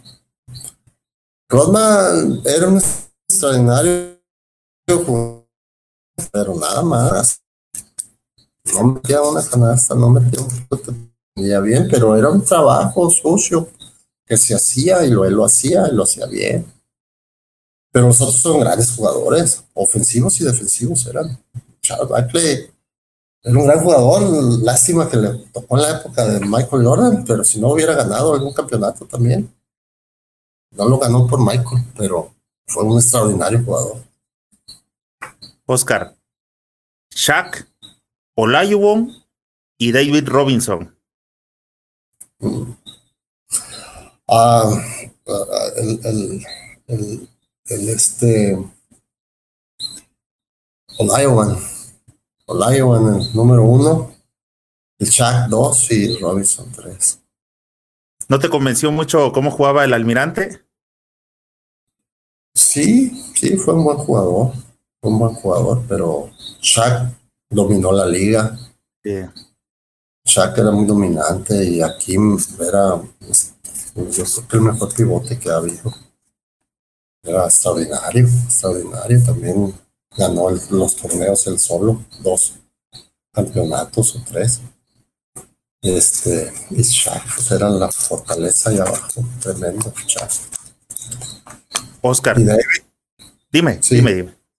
Y David, pues sí, era muy buen jugador, pero esos dos creo que están arriba de él. Pero ya me metiste a eso que no me gusta hablar del más bueno y el más malo. Ok, te lo, te lo voy a cambiar por eh, una buena y te va.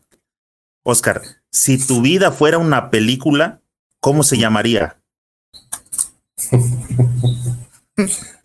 no, pues ahora sí me la pusiste difícil. Este. No, pues. Pasarla bien, buena onda. la, risa, la risa en vacaciones o algo así. Sí, cotorrearla, disfrutar la vida, ¿eh? hacer lo que, lo que hagas, hacerlo contento, pasarla bien, disfrutar lo que estás haciendo, el trabajo, el básquet, tu época, o sea, todo lo que estés haciendo, hay que hacerlo con, pues, con gusto, con chido, o sea, con estar contento, pues. Eso, eso es lo que me gusta a mí. Buen humor, liviano, todo para adelante. Hace rato hablabas de este que en la época no te tocaron como ciertos tenis. A pesar de eso, ¿tienes un modelo de tenis que fue o es tu favorito? Bueno, mira, cuando empezamos nosotros se vino una cascada de los tenis, este, yo todavía jugaba con los Converse de lona, este, empezaron a salir los tenis de piel, se vinieron los Adidas, los primeros, luego se vinieron los New Balance, a mí me gustaban mucho los New Balance. Y al último llegaron los Nike.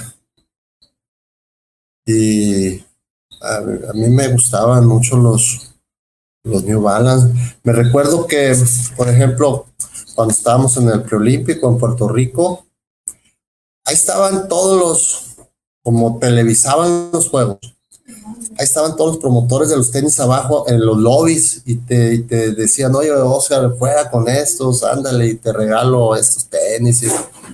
y todo el mundo te quería regalar tenis y te lo regalaban, pues. Pero era lo que alcanzábamos. Que te regalaran tenis para que jugaran eh, eh, con sus tenis. Y este, pues los Nike no eran los, los favoritos, todavía ni llegaban en ese entonces, apenas empezaban a. Eran fuertes los.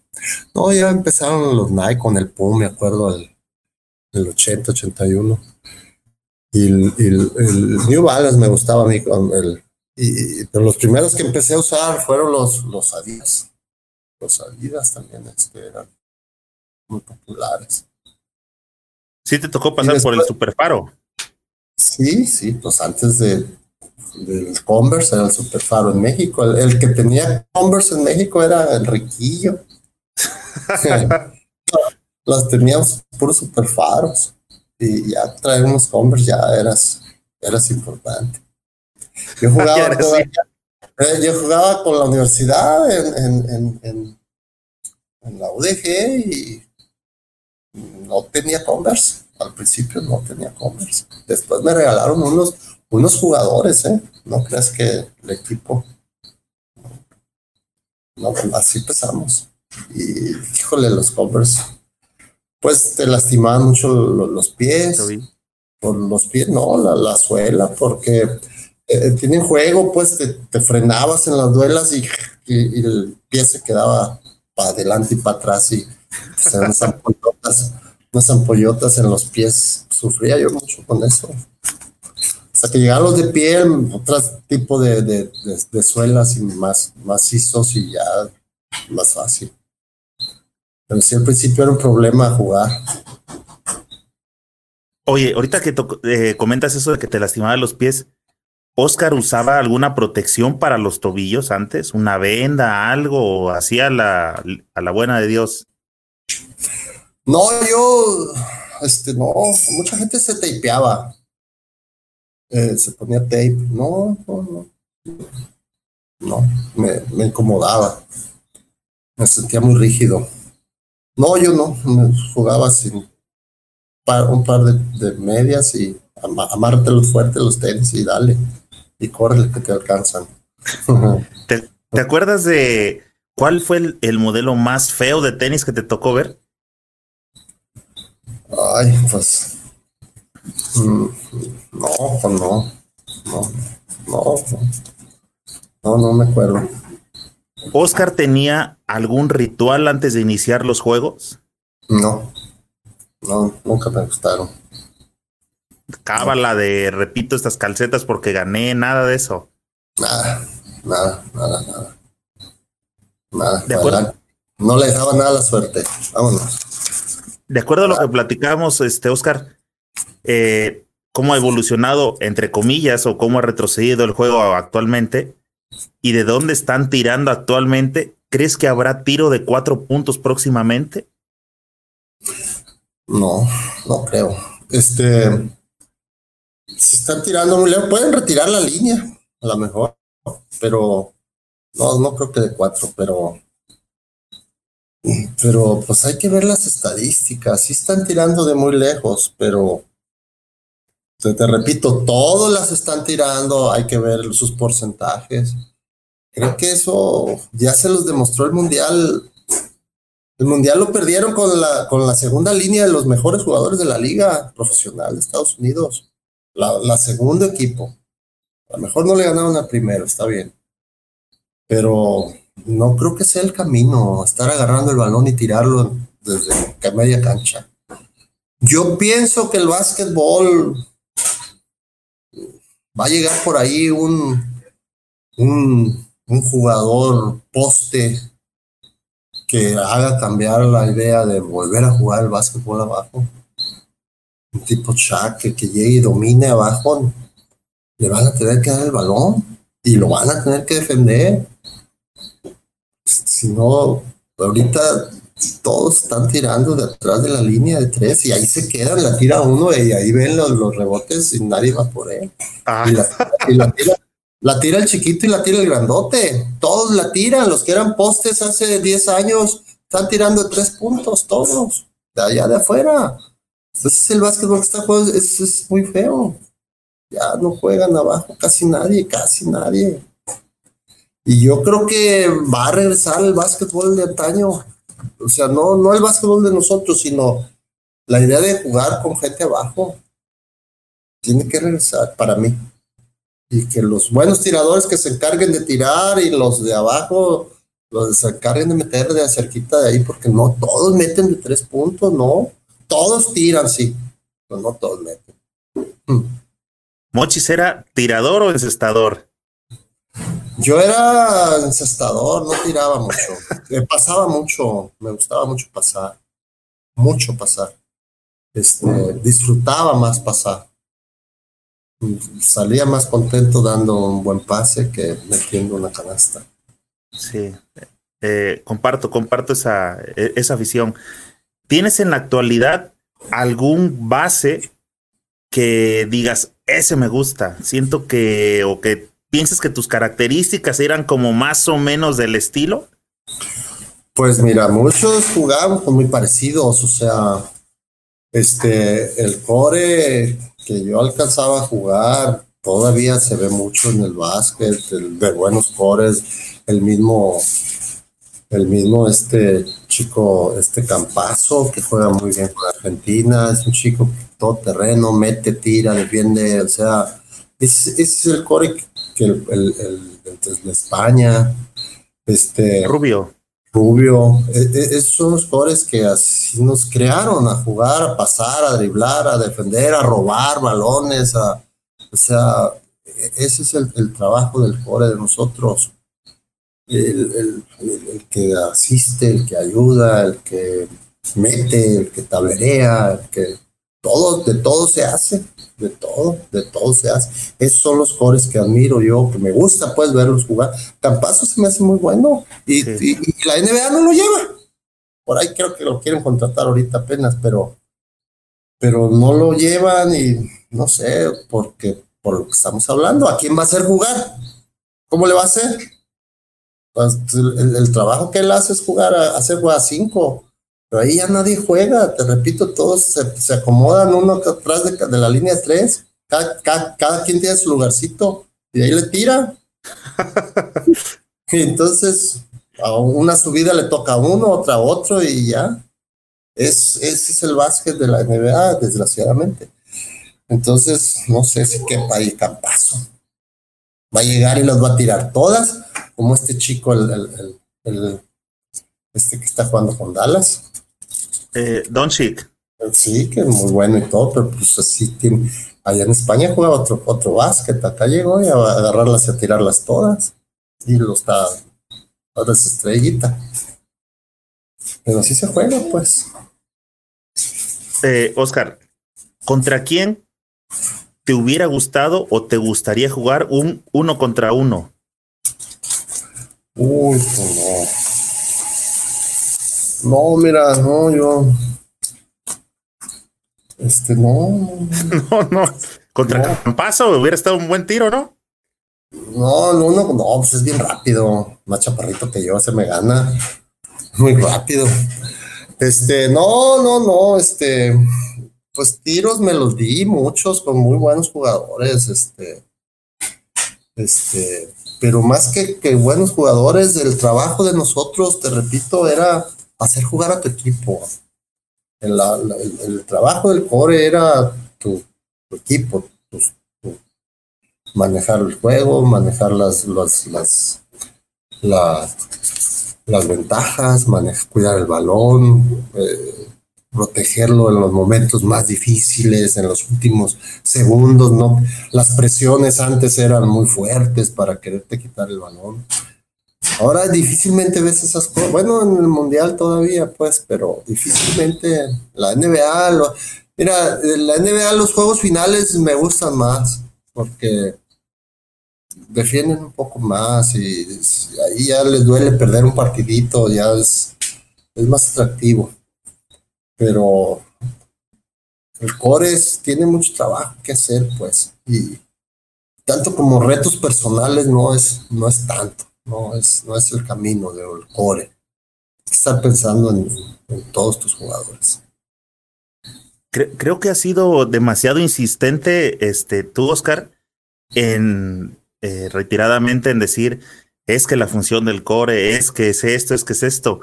Creo que y espero que parte de acá de la banda basquetbolera que nos está acompañando, que este, gracias a, todos tenemos una buena audiencia, eh, creo que muchos compartimos esa idea. Eh, a veces ando oyendo a cascarear y de que te tocan los chavos en tu reta, olvídate de que te la bola te va este, a llegar. Eh, como lo dijiste, se paran en la de tres, todavía se avientan un pasito hacia atrás cuando nadie los está marcando. ¿Y, y por qué haces eso? No, tienen necesidad siquiera de estarte aventando, o sea, ni siquiera te están siguiendo.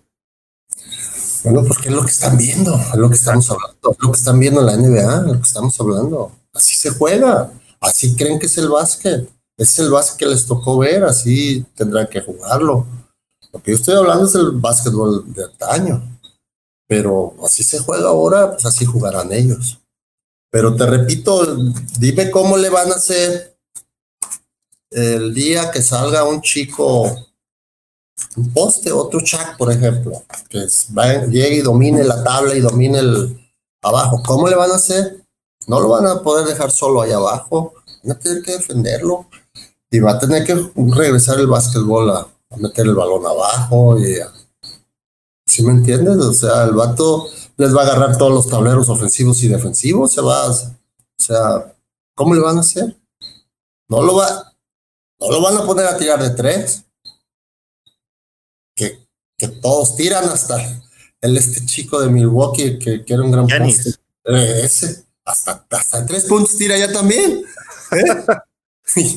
Increíble. Entonces, no sé si quién gane ahí el la pues este la forma de jugar o, o se regrese. Yo tengo fe que algún día pueda regresar el básquetbol de antaño porque esto creo que lo está llevando a ser muy pescaderos, muy, no sé. Oscar, ¿fauli cuenta o mejor un triple? No, bueno, mira, el triple, el triple supuestamente era para los tiradores, para, para acercar a un, para acercar a un, a un en el juego. El foul cuenta, pues es una jugada que haces riñonuda, abajo. No necesariamente abajo, pues, pero era muy, muy, muy tradicional ir hacia el aro en una colada, agarrar el foul y tratar de meterla. Ahora, agarrar un foul en el aire tirando de tres puntos es, es echártela encima al jugador y esperar sacar un foul y hasta meter hasta cuatro. Pero, pero no es tan común, pues. Este, no, bueno, pues los dos valen tres puntos, así es que la que caiga es buena. ¿Pero cuál te gustaba más? ¿La de riñones? ¿Te daba más satisfacción? Sí, sí, sí. Sí, sí. Oscar, me, hubiera gustado jugar como. No, yo, yo, yo quedé contento. Como, como el Mochi Ruiz. No, yo, yo, yo jugaba justo, yo quedé contento. Yo disfruté el básquet. Lo jugaba con mucho entusiasmo, eh, muy gustoso, jugué muchos años con, muchos, con mucho placer. Quedé muy satisfecho. Oscar, eh, ¿es de equipos o de jugadores? Te iba a preguntar cuál es tu jugador o tu equipo favorito de NBA. Este, no, más que la verdad no, no tengo, no tengo ningún equipo favorito me gustaba el básquetbol que hacía Popovich hace unos años. Era el último estabión del básquetbol de conjunto, básquetbol que se pasaba, rolaban el balón con Ginobili, con Duncan, con, con Parker. Pero hasta él ya dobló las manos, ya ahora este, entró al carril como todos. Digo, desgraciadamente él, por ejemplo, llevó al equipo al mundial y yo pensé que los iba a hacer jugar bien y no, la agarraban, la tiraban y si te fijas, por ejemplo, en, la NBA, si un chico llega y tira una de tres, casi es obligado que va a tirar la otra de tres él y si la mete es obligadísimo que la vuelva a tirar él hasta que la falle. Entonces se me hace de lo más absurdo, de lo más tonto, lo más pues lo más lógico es que falle la tercera. Y, el problema es de que Ah, nosotros cuando jugábamos o cuando era la época de nosotros, nosotros, cada pelota que subíamos, cada pelota que tirábamos, eh, la cuidábamos. Si, si alguien hacía un mal tiro, se le regañaba, se le criticaba, todo el equipo le decía, oye, ¿qué te pasa? El entrenador le ponía unas regañadas del tamaño del mundo. En el juego se falla y se meten, pero si tú hacías un tiro de muy bajo porcentaje que sabías que estaba muy difícil, pues te regañaban, te mandaban a la banca. Decían, ¿qué te pasa? Pues si el equipo no es tuyo, que te o sea, ese tipo de regaños nos llegaban. Y ahora con la mano en la cintura se van, la tiran y nadie les dice nada. No les importa eso. Pues te digo que en las finales como que importan un poquito más los juegos y ahí cuidan un poquito más los disparos, toman mejores selecciones, ¿no? De, de disparo pero ver qué pasa en la media cancha y la avientan, ay, no, no, no, no, no aguanto. Empiezo a verlos y a los dos, tres minutos ya le estoy cambiando. Este, oye, hay algo que se me estaba pasando y, quería saber de este, si tú habías ido o si jugaste. Has escuchado hablar de las Merces, ¿verdad? Las famosísimas Merces. Mm, no. Ok los torneos que se hacen en los pueblos donde se van a rancherear y que les dan billete y que este, se iban y, se arman los jugadores, eh, los tratan bien, son juegos de, este, regularmente cuando hay fiestas como patronales en algunos pueblos y se van a dar sus vueltas pues a cambio de un billetito. ¿Te tocó ir? Este, sí me tocaba, este, había, y me invitaron muchas ocasiones, pero la verdad nunca fui. De repente había un torneo ahí en Ruiz que se jugaba el día 28 de diciembre, por ahí. Digo que yo nomás descansaba esa semana del año. Todo el año yo estaba en la selección, estaba en las ligas profesionales, estaba, había dos, tres ligas profesionales, torneos este, más, más elevaditos, pues, y, asistía a esos torneos. entonces no, no iba yo a esos, este, sí, y mucha gente iba. Pero yo estaba en el circuito, en la selección, entonces no, no tenía, no, no podía ir a esos, eventos. Oscar, para ser basquetbolista hay que ser. Pues, pues hay que ser muy picado. no, como Falcao con Falcao. Hay que tener, este, pues no cualquiera puede jugar. Para ser bueno, quién sabe. Pero para ser futbolista, cualquiera que le guste. Pero pues tiene que ser talentoso, pero bueno, talento hay que, hay que, hay que ver quién lo tiene, quién no, pero cualquiera puede jugar básquet, cualquiera. Ser alto, me imagino, pero pues tampoco eso ya, ¿verdad? Hay muchos chaparritos muy buenos también. ¿De qué artista comprarías un CD original? ¿De qué artista? Pues de. de. de Bob Dylan. Ok. Oye, en, en, tu época, este, Oscar se me andaba escapando. Eh, de hecho, lo comenté al, en el título del video sonaba la idea, o sea, cuando empezaste a jugar universidad y, subiste a selección mayor, ya se hablaba de poder ir a NBA o de poder ir a un equipo europeo. ¿Por qué no le llegó o sí le llegó la oferta a Mochi Ruiz? Mira, este sí me llegó, pero no, no tenía que ir a, college. Yo en mi época no podías jugar en la NBA directo.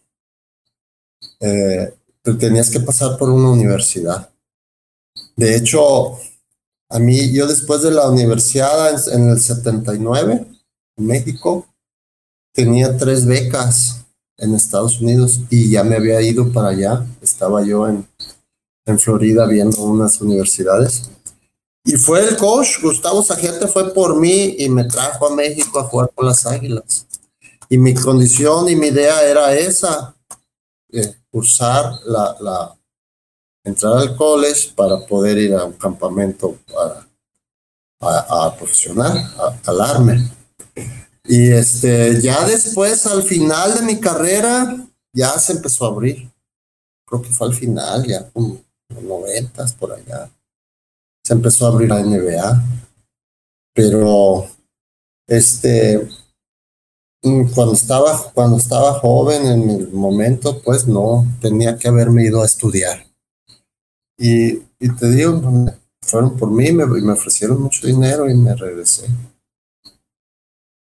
Pero específicamente, ¿qué fue lo que te, este, lo que te detuvo para, para que regresaras y no siguieras? Bueno, es que te repito, a mí este se hizo el equipo de las Águilas del IMSS y era un equipo muy poderoso y ganábamos mucho dinero. Y yo jugué en México tres años. Después de ahí ya me, cansé del distrito y me fui, me regresé a jugar a la UDG. Pero bueno, pues ya te vas, te vas cansando más, te vas haciendo más grande. Este. Pero estabas bien joven, Oscar. Sí, sí, no lo dudo, pero, pero ir a los 26, 27, como empezar a college otra vez, eh, no ya no quise ir, pues ya no quise agarrar esas oportunidades. Me quedé jugando ya profesional en México. Y la verdad, te digo algo, este, yo jugaba muy a gusto en México. Eh, es, te voy a decir una cosa, todo el mundo pensaba o, todo el mundo cree o todo el mundo piensa, sí, la NBA en su momento era la mejor liga del mundo. A mí me ofrecieron jugar en otras ligas en el mundo en Puerto Rico, me ofrecieron jugar en Europa, en, este, Checoslovaquia, me ofrecieron jugar en varios lugares en España, pero ganaba más dinero en México, la verdad. Entonces dije, pues no, no, espérame, no, no. Y, y, y la otra cosa es de que en esa época no se ganaba tanto dinero, ni siquiera en la NBA, ni siquiera en la NBA, ni siquiera en el béisbol. Por ejemplo, en 1981, te voy a decir una cosa, yo gané más dinero que Fernando Valenzuela, siendo él el novato del año en, la, cuando ganaron el sello, cuando ganó, en la Liga Mayores. Me ganaba 50 mil dólares, yo ganaba como 80 mil dólares. Entonces, no era, después de ese año, a lo mejor se fue a medio millón, o ahí sí, ¿verdad? la gran mayoría, sí, pero la gran mayoría no se, no creas en la, en la, eh, eh, el, por ejemplo, cuando se empezó a abrir la liga, que podían traer jugadores eh, extranjeros a la NBA, había jugadores que estaban jugando en Europa, que estaban ganando ya un millón de dólares la temporada, y te ofrecían venirte a la NBA por 200 mil dólares. Pues muchos no vinieron. A la liga es irse a, a Estados Unidos, te digo, era, sí, pues voy a jugar en la mejor liga del mundo, a lo mejor, pero te repito, la Liga de México era muy bonita, eh, yo lo disfruté mucho. No estoy menospreciando nada de lo que estoy diciendo, pues, pues, no es como ahora, pues. Hoy, hoy, hoy sí está, no, pues si juegas en la NBA y si, si ya la libras, con la lana que te pagan ahorita cualquiera, ya la libras. Este, agarras un contrato de no sé, pues a todos es muy fácil darles contratos de varios milloncitos de dólares. Y antes no era, no cualquiera ganaba un millón de dólares. Jordan ganaba un millón al principio. Jordan. Entonces, no, no era tan, no era, en la cuestión económica, no era así que digas, este, como ahora, pues. no marcaba la diferencia. No, no, no. En la onda de la jugada sí, pero en, la lana no, la lana, bueno, sí es mejor pagar, pero México, te digo, ese equipo en que yo estuve nos pagaron muy bien y nos pagaron todo el año. Por ejemplo, las, las cosas que tenían las ligas o que tienen es que te contratan por tres meses o cuatro.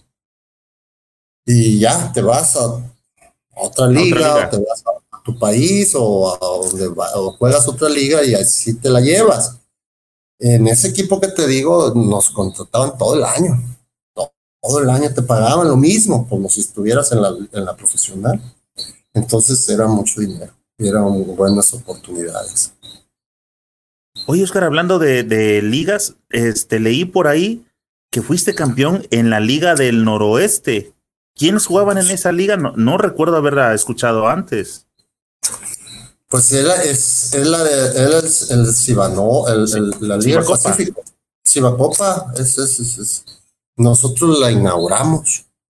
Allá Pero empezó desde el inicio como Cibacopa o era así Liga del, del Noroeste. no, Cibacopa. Cibacopa empezó. Circuito Básquetbol del Pacífico, algo así. Sí, sí, sí. Este, sí, empecé yo a jugar con Mochis y luego jugué con Mazatlán y jugaba, jugué varios, varios equipos. Oscar, ya estamos en la parte final de, de la charla. Te quiero preguntar, a lo que alcanzas a ver del y lo que viste, sobre todo las épocas que viste del básquetbol mexicano, este, ¿tienes un 5 de lo que más te ha gustado del básquetbol de todos los tiempos? Ay, eso es lo que no quiero. no, no, este, no, es que eso es, eso es, eso es este, fomentar el ego de muchos muchachos. No, no, no, no. no. ¿Qué dices? Voy de, voy de uno y otros cuatro. No, es que eso es lo que no quiero yo, que, que hablen de eso. Es que deberían de respetarse todos. Los buenos jugadores hay que respetarlos y, y, y que se quite la gente esa idea de que el mejor y el mejor y el mejor. O sea, pues, no, yo no comparto eso. Yo comparto que todos, o sea, si éramos buenos, buenos jugadores, que se maneje eso. O sea, que no, no, no soy de esa idea. Eric, de mejor, porque a lo mejor yo te puedo decir uno, pero no va a ser para todos. Yo no sé que la necesidad esa que tiene toda la gente de estar pidiendo al mejor y al mejor. Pues es como si nomás vieran a ese jugador. Te van a gustar muchos jugadores y hay que abrir el, el abanico, ver muchos jugadores muy buenos. Unos tienen unas cualidades extraordinarias, otros otras. ¿Cómo vas a comparar también, por ejemplo, a un core con un poste? O sea, pues, diferentes posiciones, aunque así debería ser, pues. Pero no, no, no, eso yo paso, no, eso no es. No, eso- ¿sabes a qué me refería? No al 5 como posición, sino como la quinteta. Sí, a eso no, no, no, no, porque, pues mira, hay jugar, pues se debe de manejar los mejores jugadores que dicen que ha habido en México, los que se autonombran o los que dicen que Raga, Guerrero, Palomar, Arroyos, hay un montón de, de- buenos jugadores, o sea, ahí está Gustavo Ayón, está Horacio, o sea, Nájera. Hay muchos jugadores, o sea, qué necesidad de hacer, pues los 10, ¿no? Los que alcancen hacer la selección, ojalá todos estuviéramos juntos en un equipo a la misma, a la misma época, ¿verdad? Entonces, pero no, pues hay muchos jugadores muy buenos y, y aparte la ot- otra cosa es que los tiempos cambian, Eric, y la evolu- evoluciona el deporte, evolucionan los muchachos, evolucionan los atletas. Yo por- probablemente digan que Raga era, por ejemplo, el mejor. Pues yo creo que un muchacho de un buen jugador y tal lo hace pedazos a, a como jugaba Raga en esa- que Gustavo Ayón yo creo lo hace pedazos a como jugaba Raga, pues por el avance, ¿no? Por el progreso del deporte, ¿no? Que Raga es buen jugador, el Pito es buen jugador, todos, José Luis, buenos jugadores, pero el, el, el, el deporte va avanzando, los atletas van avanzando, no se puede parar, ese sería un retroceso quedarse. Entonces no, hay muchos, no, no, no, no hay, no hay cinco, hay muchos. Oscar, hace rato hablamos del torneo de veteranos. ¿Algún día vamos a encontrarnos con Oscar el Mochi Ruiz representando a Jalisco en un torneo de veteranos? Este, no creo, no creo. no creo, pero este, a lo mejor, nunca sabemos, nunca sabemos. De- sé que, bueno, por lo que me comentaste al inicio, no te gusta mucho este tipo de conversaciones. Eh, yo te quiero agradecer que estés aquí, Oscar, que hayas venido a conversar con nosotros. Y de las pocas o muchas conversaciones de este tipo que has tenido a lo largo de tu trayectoria, ¿crees que hay alguna pregunta que no te han hecho todavía?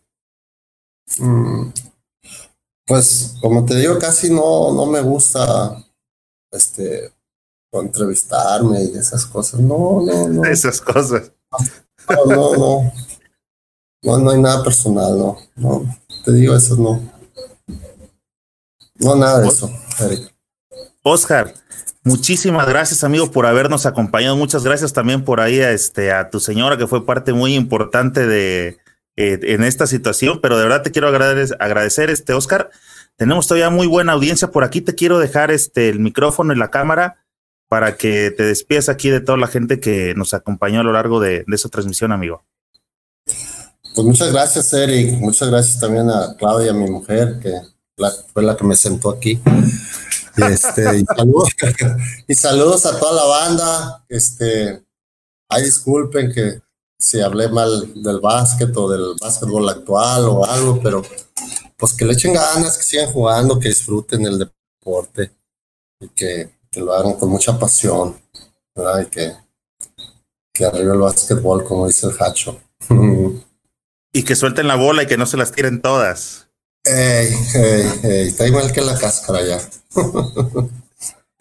Oscar, muchísimas gracias, amigos. Seguimos en contacto y esperamos ver de pronto este, por ahí en, coincidir en algún lugar, en alguna cancha, echando unos tiros. Gracias, Eric. Te agradezco a ti que, que, que me buscaste y que gracias por la entrevista. Gracias, Oscar. Sale buenas noches a todos. Les recuerdo, escríbanme por favor aquí, pónganme a quién les gustaría que les demos seguimiento. En YouTube, suscríbete al canal y activa la campanita. Esa es la única forma en que YouTube les va a avisar cada vez que estemos iniciando los podcasts para que puedan verlos a través de su mega pantalla en la comodidad de su sala. Si los ven en el, celular, pues véanlos en, Facebook. Si los quieren ver con toda la familia, pónganle eh, en YouTube. Ya les dije en iTunes, en Evox, en Spotify y en las demás plataformas de podcast. Ahí síguenos para que te lleguen las, notificaciones.